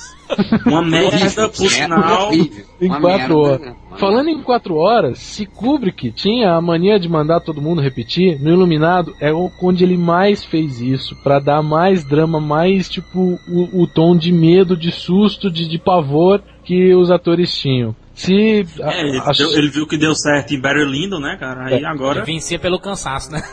diz que um, um rolo de película de 142 minutos, que é na hora de exibir lá, tem 2.800 metros. 2 km e 900 metros. Pronto, Isso. você- Na, na hora de gravar, de gravar, Kubrick expôs 390 e- 90 mil quilômetros. tipo, isso é, é a verdade, distância. reza a lenda que ele usou um 1% do material que ficou. Olha 1% só isso. Viu? Ele usou 1% por Imagina, do imagina o que não tem de material desse filme, Tá nunca vamos ter. 70 extras, Maurício. 70 extras. Pois é. É tudo que o Jorge Lucas quer pra Star Wars. Eu, é, eu, eu tenho os DVDs da, da. Quando saiu os boxes do Stanley Kubrick que eu comprei. Eu não tenho a versão nova, aí saiu uma versão de vários filmes dele com extras. Eu não vi ainda se tem muitos extras, mas tem que ter. É, a média é ter 10 takes por planos. A média de Iluminado é 102 takes por plano. Imagine você Nossa. repetir 102 vezes, em média, a mesma cena. Isso é, É. dinheiro gasto, viu? Cara, cara, pau, ó, eu não vou pedir pausa, porque eu vou pedir pausa pra quem aguentou o corpo. Pau no Jack Nicholson. Shelley Duval, que deve ter levado uns tapas na cara. Ela sim, tipo, no documentário que eu assisti, ela fala muito, muito, tipo, que ela se sentia extremamente esgotada, que ela ouvia muito o xingamento do Kubrick e o filme ficou legal, ficou muito bom. Nossa, e tem É, uma. mas é filme, o filme, o filme ganhou, mas vale citar que o filme, o filme ganhou uma framboesa de. de É isso que eu ia do falar. ano, 1980, né? Ele foi ele indicado. fez sucesso, o filme. Jurandir, ele fez Foi sucesso. indicado pra duas. Custou 19 milhões, faturou 44 nos Estados Unidos. Olha só. Perfeito. Pode Hã? sim. Podemos falar spoiler, podemos Pode, falar pode, spoiler pode, aqui. Todo pode. mundo já viu esse filme. Pode. Quem não viu, por favor, né? Jurandir, tu que viu agora. Ah, foi Bruno. Ao Hum, final do. Iluminado. A câmera vai e aparece um retrato do Jack Nicholson, Sim. do Jack Torrance, é Torrance, né? Uhum, Isso.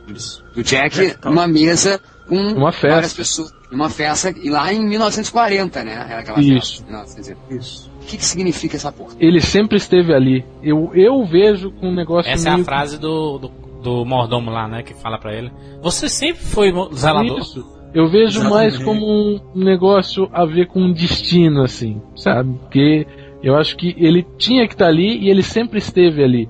Em algum Não, momento não, ele um sempre. Não, eu penso diferente. Não, é o espírito do, Jack Daniel. Não, só um Isso, pouquinho. né? Eu acredito ele- reencarnação ali, que toda pessoa que. É. Aquele espírito que reencarna na pessoa, é, ele acaba voltando pra aquele lugar, ele acaba caindo sempre naquele lugar. Porque ele morre ali, né? Ele morre ali e tá, e tá sempre ali, né? Morre congelado. Eu só achei isso aí meio Stephen King demais. Eu achei que isso, isso tem a cara de Stephen King no final, mostrar que o cara era um espelho. É porque isso eu eu- acho que eu não gostei Mas o disso, não. argumento, não, mas o argumento da história dá pra entender muito que é Stephen King. Até que no, apesar dele ter modificado bastante tudo, ele mo- modificou ali o, o meio, né, da história. Mas eu acho que O eu acho, que- eu acho que o essência- mais mas Rafa, o que eu acho que o mais interessante do filme é essa Hum. coisa da loucura e do terror de si mesmo, do medo de si. Da mulher, o cara que é casado, tem um filho, e os dois que conviveram sempre com eles começaram a ter pavor do pai, o guri com pavor do pai, a mulher com pavor do marido. Não, a gente, aí a gente vai voltar à filmografia dele um pouco. Porque ele fez isso num filme de guerra, ele fez isso numa comédia, num drama, e etc. Por que, é que ele não vai fazer diferente no terror, entendeu? É por isso que o Jurandir lá no começo do cast falou: Não, mas Pô, cara tá um é cinema ruim. autoral. e- não Não, é é ruim, não, ruim. é ótimo. É Tô falando que é ótimo, tô falando só que eu não gostei do final, que ele, eh, ele se ele aborda tudo isso, que isso sim que pra mim é o terror, e isso pra mim que é a maravilha de Iluminado, que no final, ao mostrar essa foto e falar então, possibilitar falar de reencarnação e o espírito, isso eu já achei meio, usar o termo aí galhofa que vocês falam tanto. Ele Pode odeia ser. isso, né? É que, que, se eu não me engano, o final do King era a destruição do Overlook, né? É, Era a destruição sim. né? sim, sim, é, é pega fogo. Eles, Pega eles fogo. estouram a, a Gás caldeira. lá e tudo mais. É, isso, e o Overlook pega fogo. Fico- ficou bem mais legal, assim, subliminar, né? Você entenda o que você quiser. aí. É, é o, é o que ele disse, respostas não, questionamentos, né? O Mas que é aquela e- e tomada? O que é a tomada? O que é a tomada do labirinto? Que eles estão olhando o labirinto dentro do hotel, a maquete do labirinto. Isso, aí aparece Vem. ela pequenininha andando assim, né? A mulher e o menino. Meu Deus do céu. E o, o Jura, você brincou que, que o menino tinha tomado muito porrada do, do, do Stanley Kubrick. Diz a lenda também, isso eu não sei se é verdade, se não é, é mais uma peculiaridade, que ele protegeu o menino muito pra ele não descobrir que aquilo ali era um filme de terror. Porque ele era muito pequeno, o menino acho que tinha 6 ou 7 anos na época. Eu acho que É foi mesmo? até pra. Ele, ele Pra- é, in- in- inverteu a palavra assassinato pra, pra redrum, isso, pra justamente ele não sabendo. Pra proteger o menino, pra. Não, não sei se o, o Redrum, mas pra ele, ele queria proteger a criança, pra não colocar o mesmo ar de, de, de pesado que tinham em todos os atores, pra não colocar no moleque, já que era o primeiro trabalho dele, ele nem era ator, escolheram o menino. Ah, pra- pra esse proteger a pensar nisso. criança. Genial, cara. Não, mas Redrum deve ser por causa disso. É, que pra, pra, pra quem, pra quem não tá entendendo, é, murder é assassinato, né? Murder é assassinato em inglês. E, e eles invertem pra redrum, né? Não, não tem no livro isso, eu, não, eu acho que eu não cheguei nessa parte. É, eu também não, mas acho que nem na, na- na- nessa versão de 4 horas tem esse Redrum. Tem. Não, tem, Ah, tem, não. isso tem. Tem, tem, tem, tem, Tem, tem, tem. tem com certeza. Então não sei se foi por causa do menino, então, então não deve ter sido por É, causa do menino. eu, eu acho mas que não, faz eu acho sentido, mas faz, faria sentido, né? Faria sentido. faria assim. Não, Mas é um o- chute o no cérebro agora. Eu não sabia disso, o não. Um menino- chute no cérebro. O menino, o menino participa de alguma cena realmente pesada? Aquela hora que eles fogem, né, no final. Que a E- mãe e- dele ele foge. Ele começa a né? O babar, menino- ele começa a babar. Não, o- Não, não, É, não. Digo o- pesado em termos do Jack Nixon ameaçando ele. Não acontece, né? Só Não, só- com, com mas- a machado na mão. O guri não vai ter noção de que tá acontecendo no filme de terror, vendo o espírito, duas gêmeas igual, ele faz aquelas caras de pavor. Cara, Ah, ele, ele viu duas, duas crianças idênticas, né? Não, e a, a música. E a cara dele é só por causa disso. é. e, as, e as meninas chamando, vem brincar, Aham. vem brincar. Desculpa. pô, criação, Não. velho. Isso, corroborando com vocês e completando. Eu tenho medo de gêmeo, cara. Não é normal. Ainda, ainda olhando pra mim, vem brincar, vem brincar, mas fuder, pô, vocês são igual, aí vocês têm alguma coisa errada. Se 2001 toda descoberta tinha aquela música, né? O, o, o Iluminado é a musicazinha de fundo, né? Vai aumentando o volume toda vez que vai aparecer É. alguma coisa, né? Bizarro. Isso é E um- esse terror e um dos psicológico. trailers- e- e um dos trailers, um dos trailers talvez nada sutil, ao mesmo tempo que sutil, né? Ou, ou pode se discutir, é sutil ou não, com aquele elevador abrindo e saindo um, ah, eu não sei quantos litros de sangue Sangue. artificial foi usado. O que, que é aquele trailer, que aquele sangue vai subindo até o, pra encher a tela inteira. Eu acho que vem, que vem desde de Laranja Mecânica o objetivo do Kubrick de mostrar a formação de um psicopata, de um anarquista, é, e ele não mostrar a visão da sociedade, mostrar a visão do psicopata do anarquista, entendeu? Por exemplo, o Alex, ele você mostra ele formando, ele deixando de ser anarquista e depois no final voltando a ser anarquista, né? E o Jack, é, o, o do, do Iluminado, mostra que ele era uma pessoa normal e foi ficando aquela febre da cabana, como eles chamam, né? Que ele pega a doença lá que a solidão faz com que a pessoa fique meio desnorteada, né? Psicopata. Não solidão, né? E solidão não, né, Juras? Porque, por favor, né? Ele tá com a mulher e com o filho, né? O isolamento. Não, mas que talvez seja, Talvez seja uma desculpa, a, a febre da cabana é uma desculpa pro, pro, pra aquilo que tem dentro do, do hotel, né? Aque- aquela coisa Não, que tem dentro do dentro, hotel. de, e dentro de si mesmo, né? Isso. Talvez o cara não comporte. Olha que loucura, o tamanho do hotel e ele para com o que ele tem dentro dele é muito psicológico. Né? O hotel seria um- uma mente e o Jack Nicholson é uma parte da mente do hotel. Aí sei lá, dá pra viajar muito.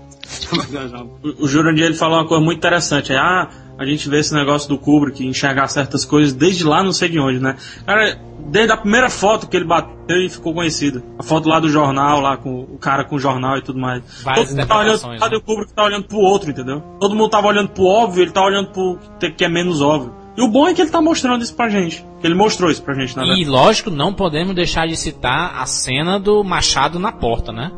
Que virou Jardim na porta. an- antológica. Ele psicopata, né? Que é o reza a lenda que o Tim Burton pintou essa cena, essa, o pôster, um dos pôsteres de divulgação do filme era essa cara dele na, naquela fresta da porta com o machado, que ele arrebenta com o machado. Ele põe aquela cara de louco dele, ah! que o Tim Burton viu numa revista e pintou de branco, botou vermelho na boca e disse, esse vai ser o Coringa. Foi ele que ele... Tá brincando. Olha, Olha, o Tim Burton Não. conta essa história. 1987. Peraí, Jandir. Jandir, não Sete, diz o nome né? agora, Jandir. Jandir, Jandir. É, Maurício Saldanha, qual o melhor filme de guerra que você já viu, assim, atual, esses filmes de guerras atuais, assim, do- dos anos 90 pra cá? Olha, Soldado Ryan. Soldado Ryan, eu detesto resgate Soldado Ryan. tu não gosta? Porra. Pá, não gosto mesmo. Eu gosto de...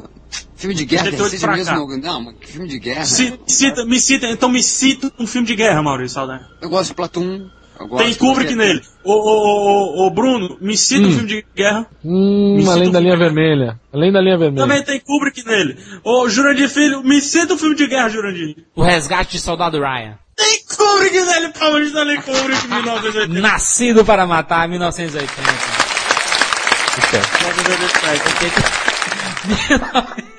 Nascido para matar, 1987. Que filmaço. É, não interessa o que veio antes, o que veio depois de Nascido para Matar, é tudo cópia.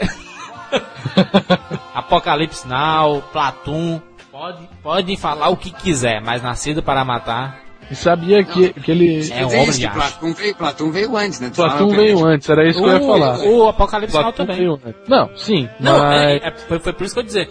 Falem o que quiser. Platum, Ah, Apocalipse entendi, Now e tudo entendi. mais. Não, não quer dizer, É. não quer dizer que Nascido para Matar, é, que Platum tem a referência de Nascido para Matar, mas sim Isso, isso. referências de Kubrick, referências do diretor. Ih, é, é, Jurandir Filho. Ô, Maurício Saldanha. Essa não Vamos lá, tem Nascido para Matar. Que filme. Tem um ator que nunca mais, nunca mais, nunca mais o, o ator principal do filme, Vincent D'Onofrio. O Vincent D'Onofrio nunca mais foi protagonista como foi do Nascido para Matar. Isso é muito engraçado. Ele tá no MIB, né, o hoje. Vincent? Hã? Oi? Sim, sim, ele, ele tá no... que aquele Separado europeu pelo lá. casamento, Não, mas ele né? faz vários, ele fez vários filmes, só que ele nunca foi protagonista como ele foi no... Ele não é protagonista, né, Maurício? Ele é o. Começo, no começo ele é um protagonista. É, o cara né? que se mata, É o não é? Joker que é o protagonista, né? O Matthew, o Matthew Modine. O Ma- Matthew Matt Modine. Modine, né? É, Perdão, perdão, perdão. É que na minha cabeça tá muito vivo o Vincent D'Onofrio. É o Matt Modine que é o É o protagonista. Joker, né? Que é o piadista lá, o Hilário. O filme já começa com o Sargento Artman mostrando quem é que manda na parada. Capitão Nascimento, chupou daí, é idêntico. idêntico, não tem nada de original. Sargento Artman, ele fala mal de tudo. É preconceituoso, homofóbico, é, fala mal da sua mãe, da sua irmã. Não interessa, não interessa. Eles falam assim, vocês estão entrando aqui crianças e vão sair daqui assassinos. Ele gritando, né? Psicopata demais. Deus. É interessante, assim, porque filme de guerra é difícil ser cru, ser palpável, assim, né? Ser, não é simples, é estar ao seu alcance, assim, porque filme de guerra é aquele negócio, explosão, aquela coisa toda. E o, o Full Metal Jacket, né? O Nascido para Matar, tão, tão ali, cara. É, é muito Vietnã. Só que é tá na- tão na tua mão, cara, que chega a ser estranho, sabe? Eu, fica- eu- fiquei mais com medo do Nascido para Matar do que do Iluminado até. Não, acho que o, o Artman que mo- hum, coloca medo em todo mundo, que tem um sargento como esse, cara fala assim, da onde você é? Eu sou do Texas. Ah, tu é o que cuida de vaca, que come bosta de, de ovelha, e não sei o que, preconceito total, né? Diz que os texanos são todos os cowboys e tudo mais, né? E é aquilo mesmo, né? É o tratamento que os soldados sofrem, parece é anti-humano aquilo ali, né? Como é que foi recebido Nascido para Matar pela crítica, pelo público? É que foi foi tão recebido bem recebido ou quanto iluminado? os Quero outros? É isso que eu quero saber. Como é que foi recebido o Iluminado? Olha, Não, como é que foi recebido o Iluminado? Nós falamos aqui da framboesa. Iluminado não foi não bem. foi, não foi bem recebido. O problema Pô, do, do Nascido pra Matar foi justamente Platoon ter saído antes. Diz que a crítica comparou muito os dois filmes. A, a- a diferença é que o Nascido para Matar usa muito do humor negro, né? Sim, e o Platoon é um filme de Ah, guerra. É, é um filme de guerra. Eu não vejo nenhuma nenhuma discussão dentro do Platão a não ser a guerra, a não ser o que foi a guerra do Vietnã. Já no, no- no Nascido para Matar, a gente vê toda essa referência do Kubrick da natureza humana. quando- psicológico, exatamente. É, quando a gente vê uma pessoa com um broche de paz e no capacete escrito Nascido para Matar. Então, tipo, um cara tá numa guerra e ele não sabe se ele acredita no ideal, no, no- no ideologismo da paz ou se ele tá ali para matar. Tudo bem que ele é um fotógrafo, mas ele é um fotógrafo, né? Ele é um fotógrafo, um repórter. Ele é um fotógrafo, né? é, ele é o, é o Ele é o repórter repórter, oficial repórter. o Isso, isso. fotógrafo é o amigo dele, né? O jangadeiro, né? Então, Ou se- é, essa dualidade, é a guerra, é a paz, é uma guerra. Eles estão ali porque é, o, o começo do filme, quando eles estão se preparando para ir pro exército, eu acho que é até mais, mais marcante do que o Sargento Hartman ali. É, Eles estão todos raspando o cabelo, alguns querem ir, alguns não querem. É, é, é fantástico, acho que do começo ao fim. É, não tem. o Pyle, né? O, o, o soldado Pyle lá, que é o. Vincent D'Onofrio. Isso, isso, o Vincent, ele só apanha no filme, né? Por ser gordinho e tudo mais, não, não conseguir fazer nada, nenhum tipo de exercício, nem superar os obstáculos. O Artman pisa nele, né, cara? Ele leva uma surra dos, dos, dos companheiros dele, porque o Artman falou assim, ó, s- são- a culpa é de vocês. Vocês não ajudam ele, não, não faz, não, não ficam ligados no, no, no que ele faz de errado. Então toda vez que ele errar agora, Todo mundo vai ser punido. todo mundo vai ser punido. Daí na noite seguinte, a galera coloca um sabonete dentro de, um- de uma A toalha. de uma toalha, enrola e prendem ele na, na- no, no beliche lá e começam a açoitar. Ele tá tacando nele, assim, ele fica psicopata, passa muito tempo sem, sem falar, né? Ele não consegue falar, ele fica. Ele nem pisca. Ele não pisca. É impressionante. Ele. Eu pensava que o nome do filme, né? Eu, eu não ligava Full, Full Metal Jacket, mas Nascido para Matar é quando eu vejo a cena do banheiro, o olhar de psicopata dele. Meu Deus do céu, se Jack Nixon ilu- iluminado fazia um olhar bizarro, esse cara destruiu nesse filme. Não, mas é outra analo- analogia que a gente pode fazer, o, o adaptado de novo de uma obra, né? O livro é Full Metal Jacket. É uma expressão, na verdade, Full Metal Jacket seria como a jaqueta, é, a jaqueta que ele É, na verdade é o nome, é o nome eles da, não, é a munição, é a munição pro, A pra aquela munição, toda a metralhadora. Aquela Ah, é? metralhadora que você fixa no chão, sabe? Uhum. É, Essa é o é nome, é, isso. Metal Jacket é o nome da, da munição. Agora full, porque full é, é bala Full é- jaquetada seria, né? Inteiramente Ixi, jaquetado. Full é Pois inteiramente é. jaquetado. Aí eles não conseguiram traduzir os brasileiros, aí viu o pôster do filme que tem um capacete escrito Born to Kill, aí colocaram Nascido para Matar. Não, ainda bem, né? Imagine, porra, imagine bala, bala inteira jaquetada não ia ser nada. Eu acho que Pecados de Guerra também, Pecados de Guerra do Brian De Palma também Ele é gordo, cara, olha só. matar. Ele é gordão, gordão, não consegue fazer nada. Gordaço. Cara de louco, cara de louco, cara de loucaço. E tem, tem uma tem uma homenagem ao Artman naquele filme do Peter Jackson, que agora eu vou ter que lembrar o nome. Senhor dos Anéis. Não, não. Antes do Senhor dos Anéis. Almas, É, espíritos. almas, espíritos. É, Espíritos. espíritos, isso. Espíritos. Tem, o- tem o Hartman naquele filme.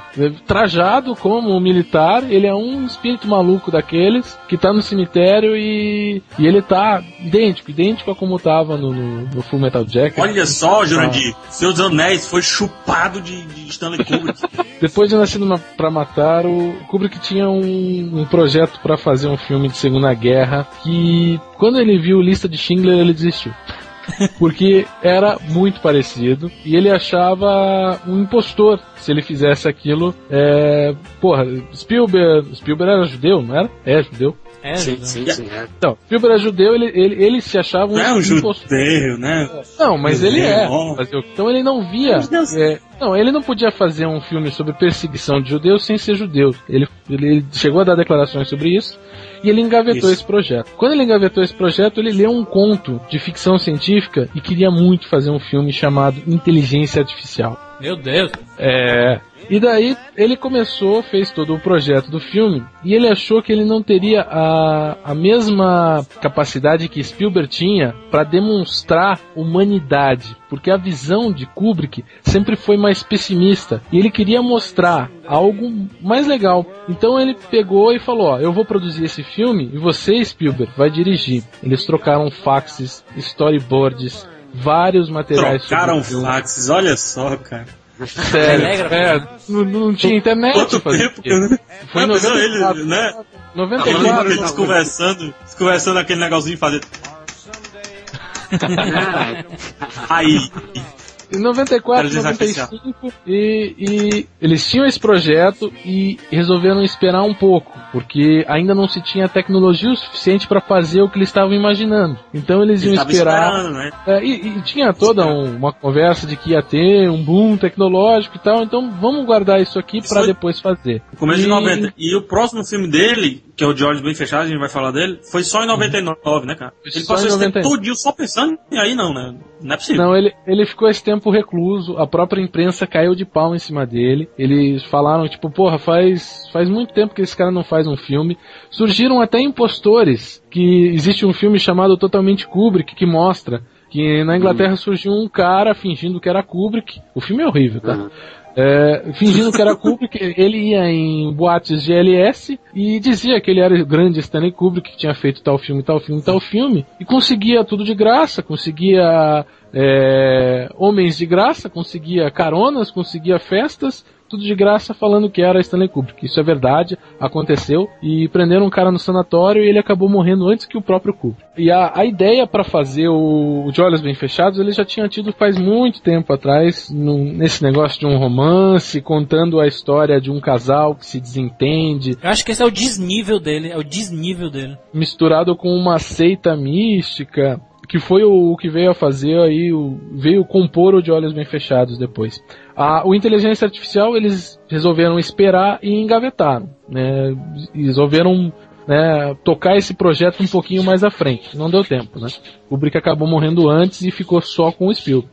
O, o Spielberg, ele fez um pouco uma homenagem assim ao Kubrick, porque apesar do Spielberg ser um, um diretor assim, é, quase irretocável, né? Não é tão gênio e tudo mais. Reclamo dele ser muito comercial, mas só que o aí ele tem referências ao Kubrick, assim, ele mudou um pouco o estilo de filmar. Eu Mas, na acho, verdade, ele- acho que a fotografia, a fotografia no começo, eu acho que a primeira meia hora de inteligência artificial é pura homenagem ao Kubrick. Acho que depois que é bem Spielberg, é bem ET, é bem fantasia, e eu acho que por isso que estragou tudo. Justamente. Acho que ah, o, o Mal falou tudo. ah, tem alguns sites que tem a, o projeto inicial aí do, do, do Kubrick, a edição do filme como seria dele, assim, tipo, ah, o, que- o que seria o roteiro na mão do Kubrick. E realmente, a primeira meia hora do filme é intacta. É aquilo, é, é justamente aquilo. E quando começa, quando ele sai, quando o bonequinho sai e vai lá, viaja pra outra cidade. Bonequinho. é, o robô lá. o bonequinho foi ótimo, mas tudo bem. O Pinóquio, né? O Pinóquio moderno. É, quando, quando ele se perde, entre aspas, quando ele foge ali da, da, da família dele e vai pra cidade dos robôs, Aí o filme Ali- muda, né? ali muda tudo. Ali já não é mais Kubrick, já é Spielberg. É, o final não é o do Kubrick, não, que mostra lá os ETzinhos. Não, não é aquilo. Se Não fosse, era- se fosse o Kubrick, todo mundo se, se destruía, né? De Olhos Bem Fechados, 1999, Tom Cruise, Nicole Kidman, casados casal na do época. momento, né? Casal do momento. Era. to- to- todo mundo bajulava os dois. Não, não, então esse trovão que eles se encontram em 90, né, o casal. Isso, isso. Então já fazia nove anos e eles acabaram depois de 10, ou seja, já estava no final a relação deles. Eu acho que eles já não estavam tão bem. Ah, mas eles eram meio queridinhos por ser um casal, né? Não, Não sempre é. foram. O filme é bom. É, não, sempre foram. Filme é bom. Sempre foram. O filme é- O trailer do filme, trailer é do cacete, o trailer com a música do Chris Isaac. Tum, tum, tum, tá tocando aí, ó. Tum, Bad, bad. Como é que é? Bad, bad thing, Give me bad, bad thing. Give me bad, bad thing. E ele se chupando, se beijando, ele pegando nas tetinhas dela. É uma loucura aquele trailer. Das tetinhas de Nicole Kidman. Nossa. E Kubrick já tava velhinho, né? Fazendo esse filme e tal. Mó Ele perspectiva. beijando ela, e ele beijando ela, ela se olhando. É, e ele, é, e ele foi um Nabokov aí. Eu comprei o É. livro do Frederick Rafael, que é o cara que ah, escreve junto com ele, não? Isso, isso, isso. Isso. Isso Foi que- ele quem fez o roteiro, o Kubrick quem, quem É. mexeu algumas coisas. Exato. Eu li esse livro que, que mostrava a, a, a- a produção do filme, a, a troca de fax também dos dois. O, o, por- o Kubrick morreu na, o Kubrick morreu quando, na verdade? Ele Antes, morreu- da- antes de ver o final do filme, né? Antes de estar... Ele morreu- morreu em 7 de março de 1999. Pô, no dia que ele nasceu. Ele nasceu dia 7 de março. Não, não, 26 de julho. não, não. 26 de julho. Seu Ah, 26. tá, é. 7 de março foi a morte. 7 de março é a morte. 7 só. de março. O filme estreou no dia 21 de março em Londres. E ele morreu no dia 6. Ele morreu três semanas antes do, do filme ser, ser exibido, pela primeira vez. Ele Não, não, mas ele não 7. viu, não. Mas que eu saiba, ele não viu o copião final. Hum, Não, Ele- morreu Ele na não fez próxima parte- produção. Ih, mas é, nem a edição, ele não participou da edição do filme, da montar, nada. Hum, não, acho que não deu Participou. tempo. O que, que é isso? Participou. Não, não, ele não viu o filme, não. Não fez Mas parte da três montagem. semanas antes do lançamento, o filme já tá montado há muito tempo. Que é isso? Deve ter sido um lobby, filha da puta. Tipo, ou morreu o cara, vamos acabar, vamos finalizar logo essa porra, vamos lançar o filme. Não, Sabe, ele cara, ele- inclusive o Kubrick ele morreu e a morte dele, eu tô, posso estar jogando merda no ventilador aqui, mas Ah. a morte dele foi bem alardiosa, não foi não, Bruno? Foi, foi bastante. Claro, porra, foi óbvio, óbvio era que um- foi, mas- Não, mas o que eu é. falo assim, não dava pra ter escondido não, Maurício. Será, cara? Não, não, não. Não, é. Peraí, peraí, peraí. Não, acho que tu não entendeu, Tu Rafael. falou aí que ele foi escondido, aí vamos terminar logo aí, porque ele morreu, Não. já vamos Pera. lançar. É, Não, creio não, que não, ele só um não pouquinho. tenha- Não, não, não, não. Deixa, deixa eu me fazer sem entender, Vai lá, mano. Entenda, Rafael, que eu falei pra ti que ele morreu e foi lançado o filme, daí tu falou que ele tinha visto o filme porque foi lançado três semanas depois da morte. E eu disse, isso Ah. deve ser um lobby, um lobby dos produtores, vão ganhar dinheiro em cima da morte dele. Ele morreu, então deve estar em sucesso, vamos botar o filme no ar. É isso que eu tô dizendo. Foram as pressas, daí editaram como é que foi, como foi Ah, ele tá pra certo. editar. É, ele não fez parte. a- a- Ele não editou o filme. Não, não editou. Entendi. Não foi ele que editou. Não- ah, procurando aqui, eu realmente não foi ele. Sempre era ele que editava, não é ele. Ele não acompanhou. Ele morreu de quê? É, ataque cardíaco, não foi? Ataque Isso. do coração. Morreu do- dormindo. Dormindo. Só não fez a corda. Voltou pra Ah, casa. que- Theo. que diz que foi a, FBI, né? Que ele tava afim de, de falar a verdade sobre, o, sobre a Lua. Não, mas é sério, os conspiratórios, quem defende essas teses de conspirações. Maurício, eu adoro conspiração, eu sou conspiratório de natureza, mas essa não, né, cara? Essa é forçada. Não, mas como Essa é foda. ele, ele viu recluso, ele disse que só perde pro J.D. Salinger, né? Que é o autor do Apanhador no Campo de Centeios, em termos de reclusão e não falar com a imprensa. Diz que ele era assim, e de repente ele tava afim de abrir mesmo, falar com a imprensa, aquela coisa tipo Harvey Dent, eu sou o Batman, e ele ia assumir a coisa. Ele morreu, ele morreu 666 dias antes de 2001. Meia, meia, meia. Mas gosta, Bruno? Tu gosta, Bruno, do, do De Olhos Bem Fechados? Eu gosto de Olhos Bem Fechados, mas reconheço que, tipo, falta um- os conflitos de Kubrick que não tem ali. É, voltando, é, tem um conflito de um casal e só hum, uma mulher que confessa que teve um desejo por um marinheiro, o cara fica puto e vai querer trair ela de, de alguma forma e não consegue, se depara com uma seita, uma putaria sem Não, mas, fim. Mas isso, isso acontece muito, né? Essa questão do, do cara ser o símbolo sexual, é o, é, o, é o bonitão da relação, ele acha que nunca. Até começa o filme, ele tá com duas mulheres na festa, ele é o galã e tudo, já tá, ele é casado, enfim. Pois é, ele é o galã e ela é a fiel, porque um cara a- aborda ela pra dançar com ela e ele tenta levar ela dali, mas ela fala: Não, eu, eu sou casado, eu sou casada e, pô, mas o que, que, o que, que leva uma mulher bonita como você a ser casada? E, e, e, porra, é- ela não trai, mas ele ali tá com duas mulheres, E mas. eles eles estão em casa, no quarto, eles estão fumando um baseado. Quanto E baseado. começam a falar sobre relação e ela diz, ah, na verdade eu já senti atração sim por outra pessoa, o marinheiro, e tive, né? Aliás, ela, ela não chega a falar que teve, né? Ela Não, mas ela que quase sabe- teve. é. E, e que pensa nele, né? Que pensou em transar com ele e ele desaba, né? O Tom Cruise. Eu acho que, se eu não me engano, ela conta que ele- ele- ela imaginou ele uma vez que eles transaram, não era isso? Exato, é, que ele transa É, eu acho que é, é pior ainda. É, É. é nesse filme que é, é- é nesse filme que eles dizem que a traição, que você pensar na fazendo sexo com a pessoa já é uma traição? Não. né? É, que foi, é, é isso aí. É, é esse o, o problema que aconteceu. É isso que a Nicole Kidman fala. Nicole Kidman pensou, é, fez sexo com o Tom Cruise pensando no marinheiro. E isso fez com que ele ficasse louco. Fosse procurar, dar- tentar dar o troco de alguma forma e não conseguir, na verdade. E ficar mais.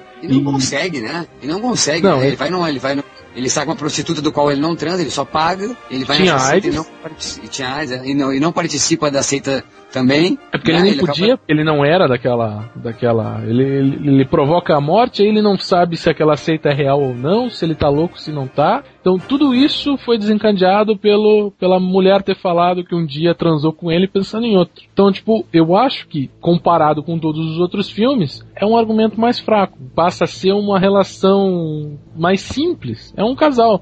É um casamento que a gente já vê vários casamentos se desfazerem. Eu acho que é o que tem o argumento mais fraco de todos os filmes dele. Mas eu não chego a dizer que ele é ruim. Que ele não é bom. Porque, pô, é, eles retrataram, no- é, se eu não me engano, Nova York em Londres. Eles refizeram um clima todo americano em Londres. É isso. 7 de março de 1999, Stanley Kubrick morre de um ataque cardíaco dormindo. Voltou pra casa. É, voltou, pra, voltou pro planeta dele, né? O gênio dele. É como o pessoal disse que ele era um, um rebelde, né? Que ele fazia o que queria nos seus filmes, colocava a sua ideia, não, não era manipulável. Então é um gênio que o cinema perdeu. Mas eu nem digo perdeu, né? A gente. Ele só. Ele, ele deixou as suas obras aqui pra gente poder apreciar, né? Com certeza. A questão de reconhecimento foi. Todo mundo reconhece a obra dele, menos a academia reconheceu. Ele nunca ganhou um Oscar de diretor, nunca ganhou um Oscar de produtor, Coisa. nunca ganhou um Oscar de editor, nunca ganhou um Oscar, só ganhou um por efeitos especiais.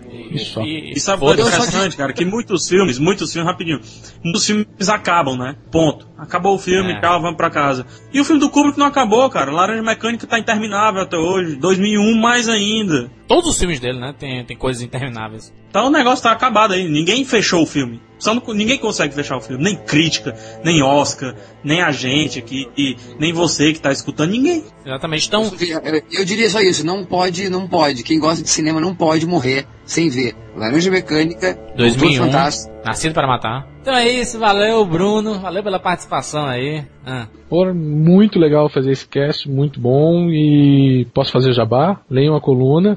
isso. Coluna Marketing no Cinema. Comentem, comentem muito, me encham ali o saco, deem sugestões, falem tudo que vocês quiserem ali na coluna do Marketing de E Cinema. sobre essa edição, né, cara? Comentem as suas interpretações sobre os filmes de Kubrick, né?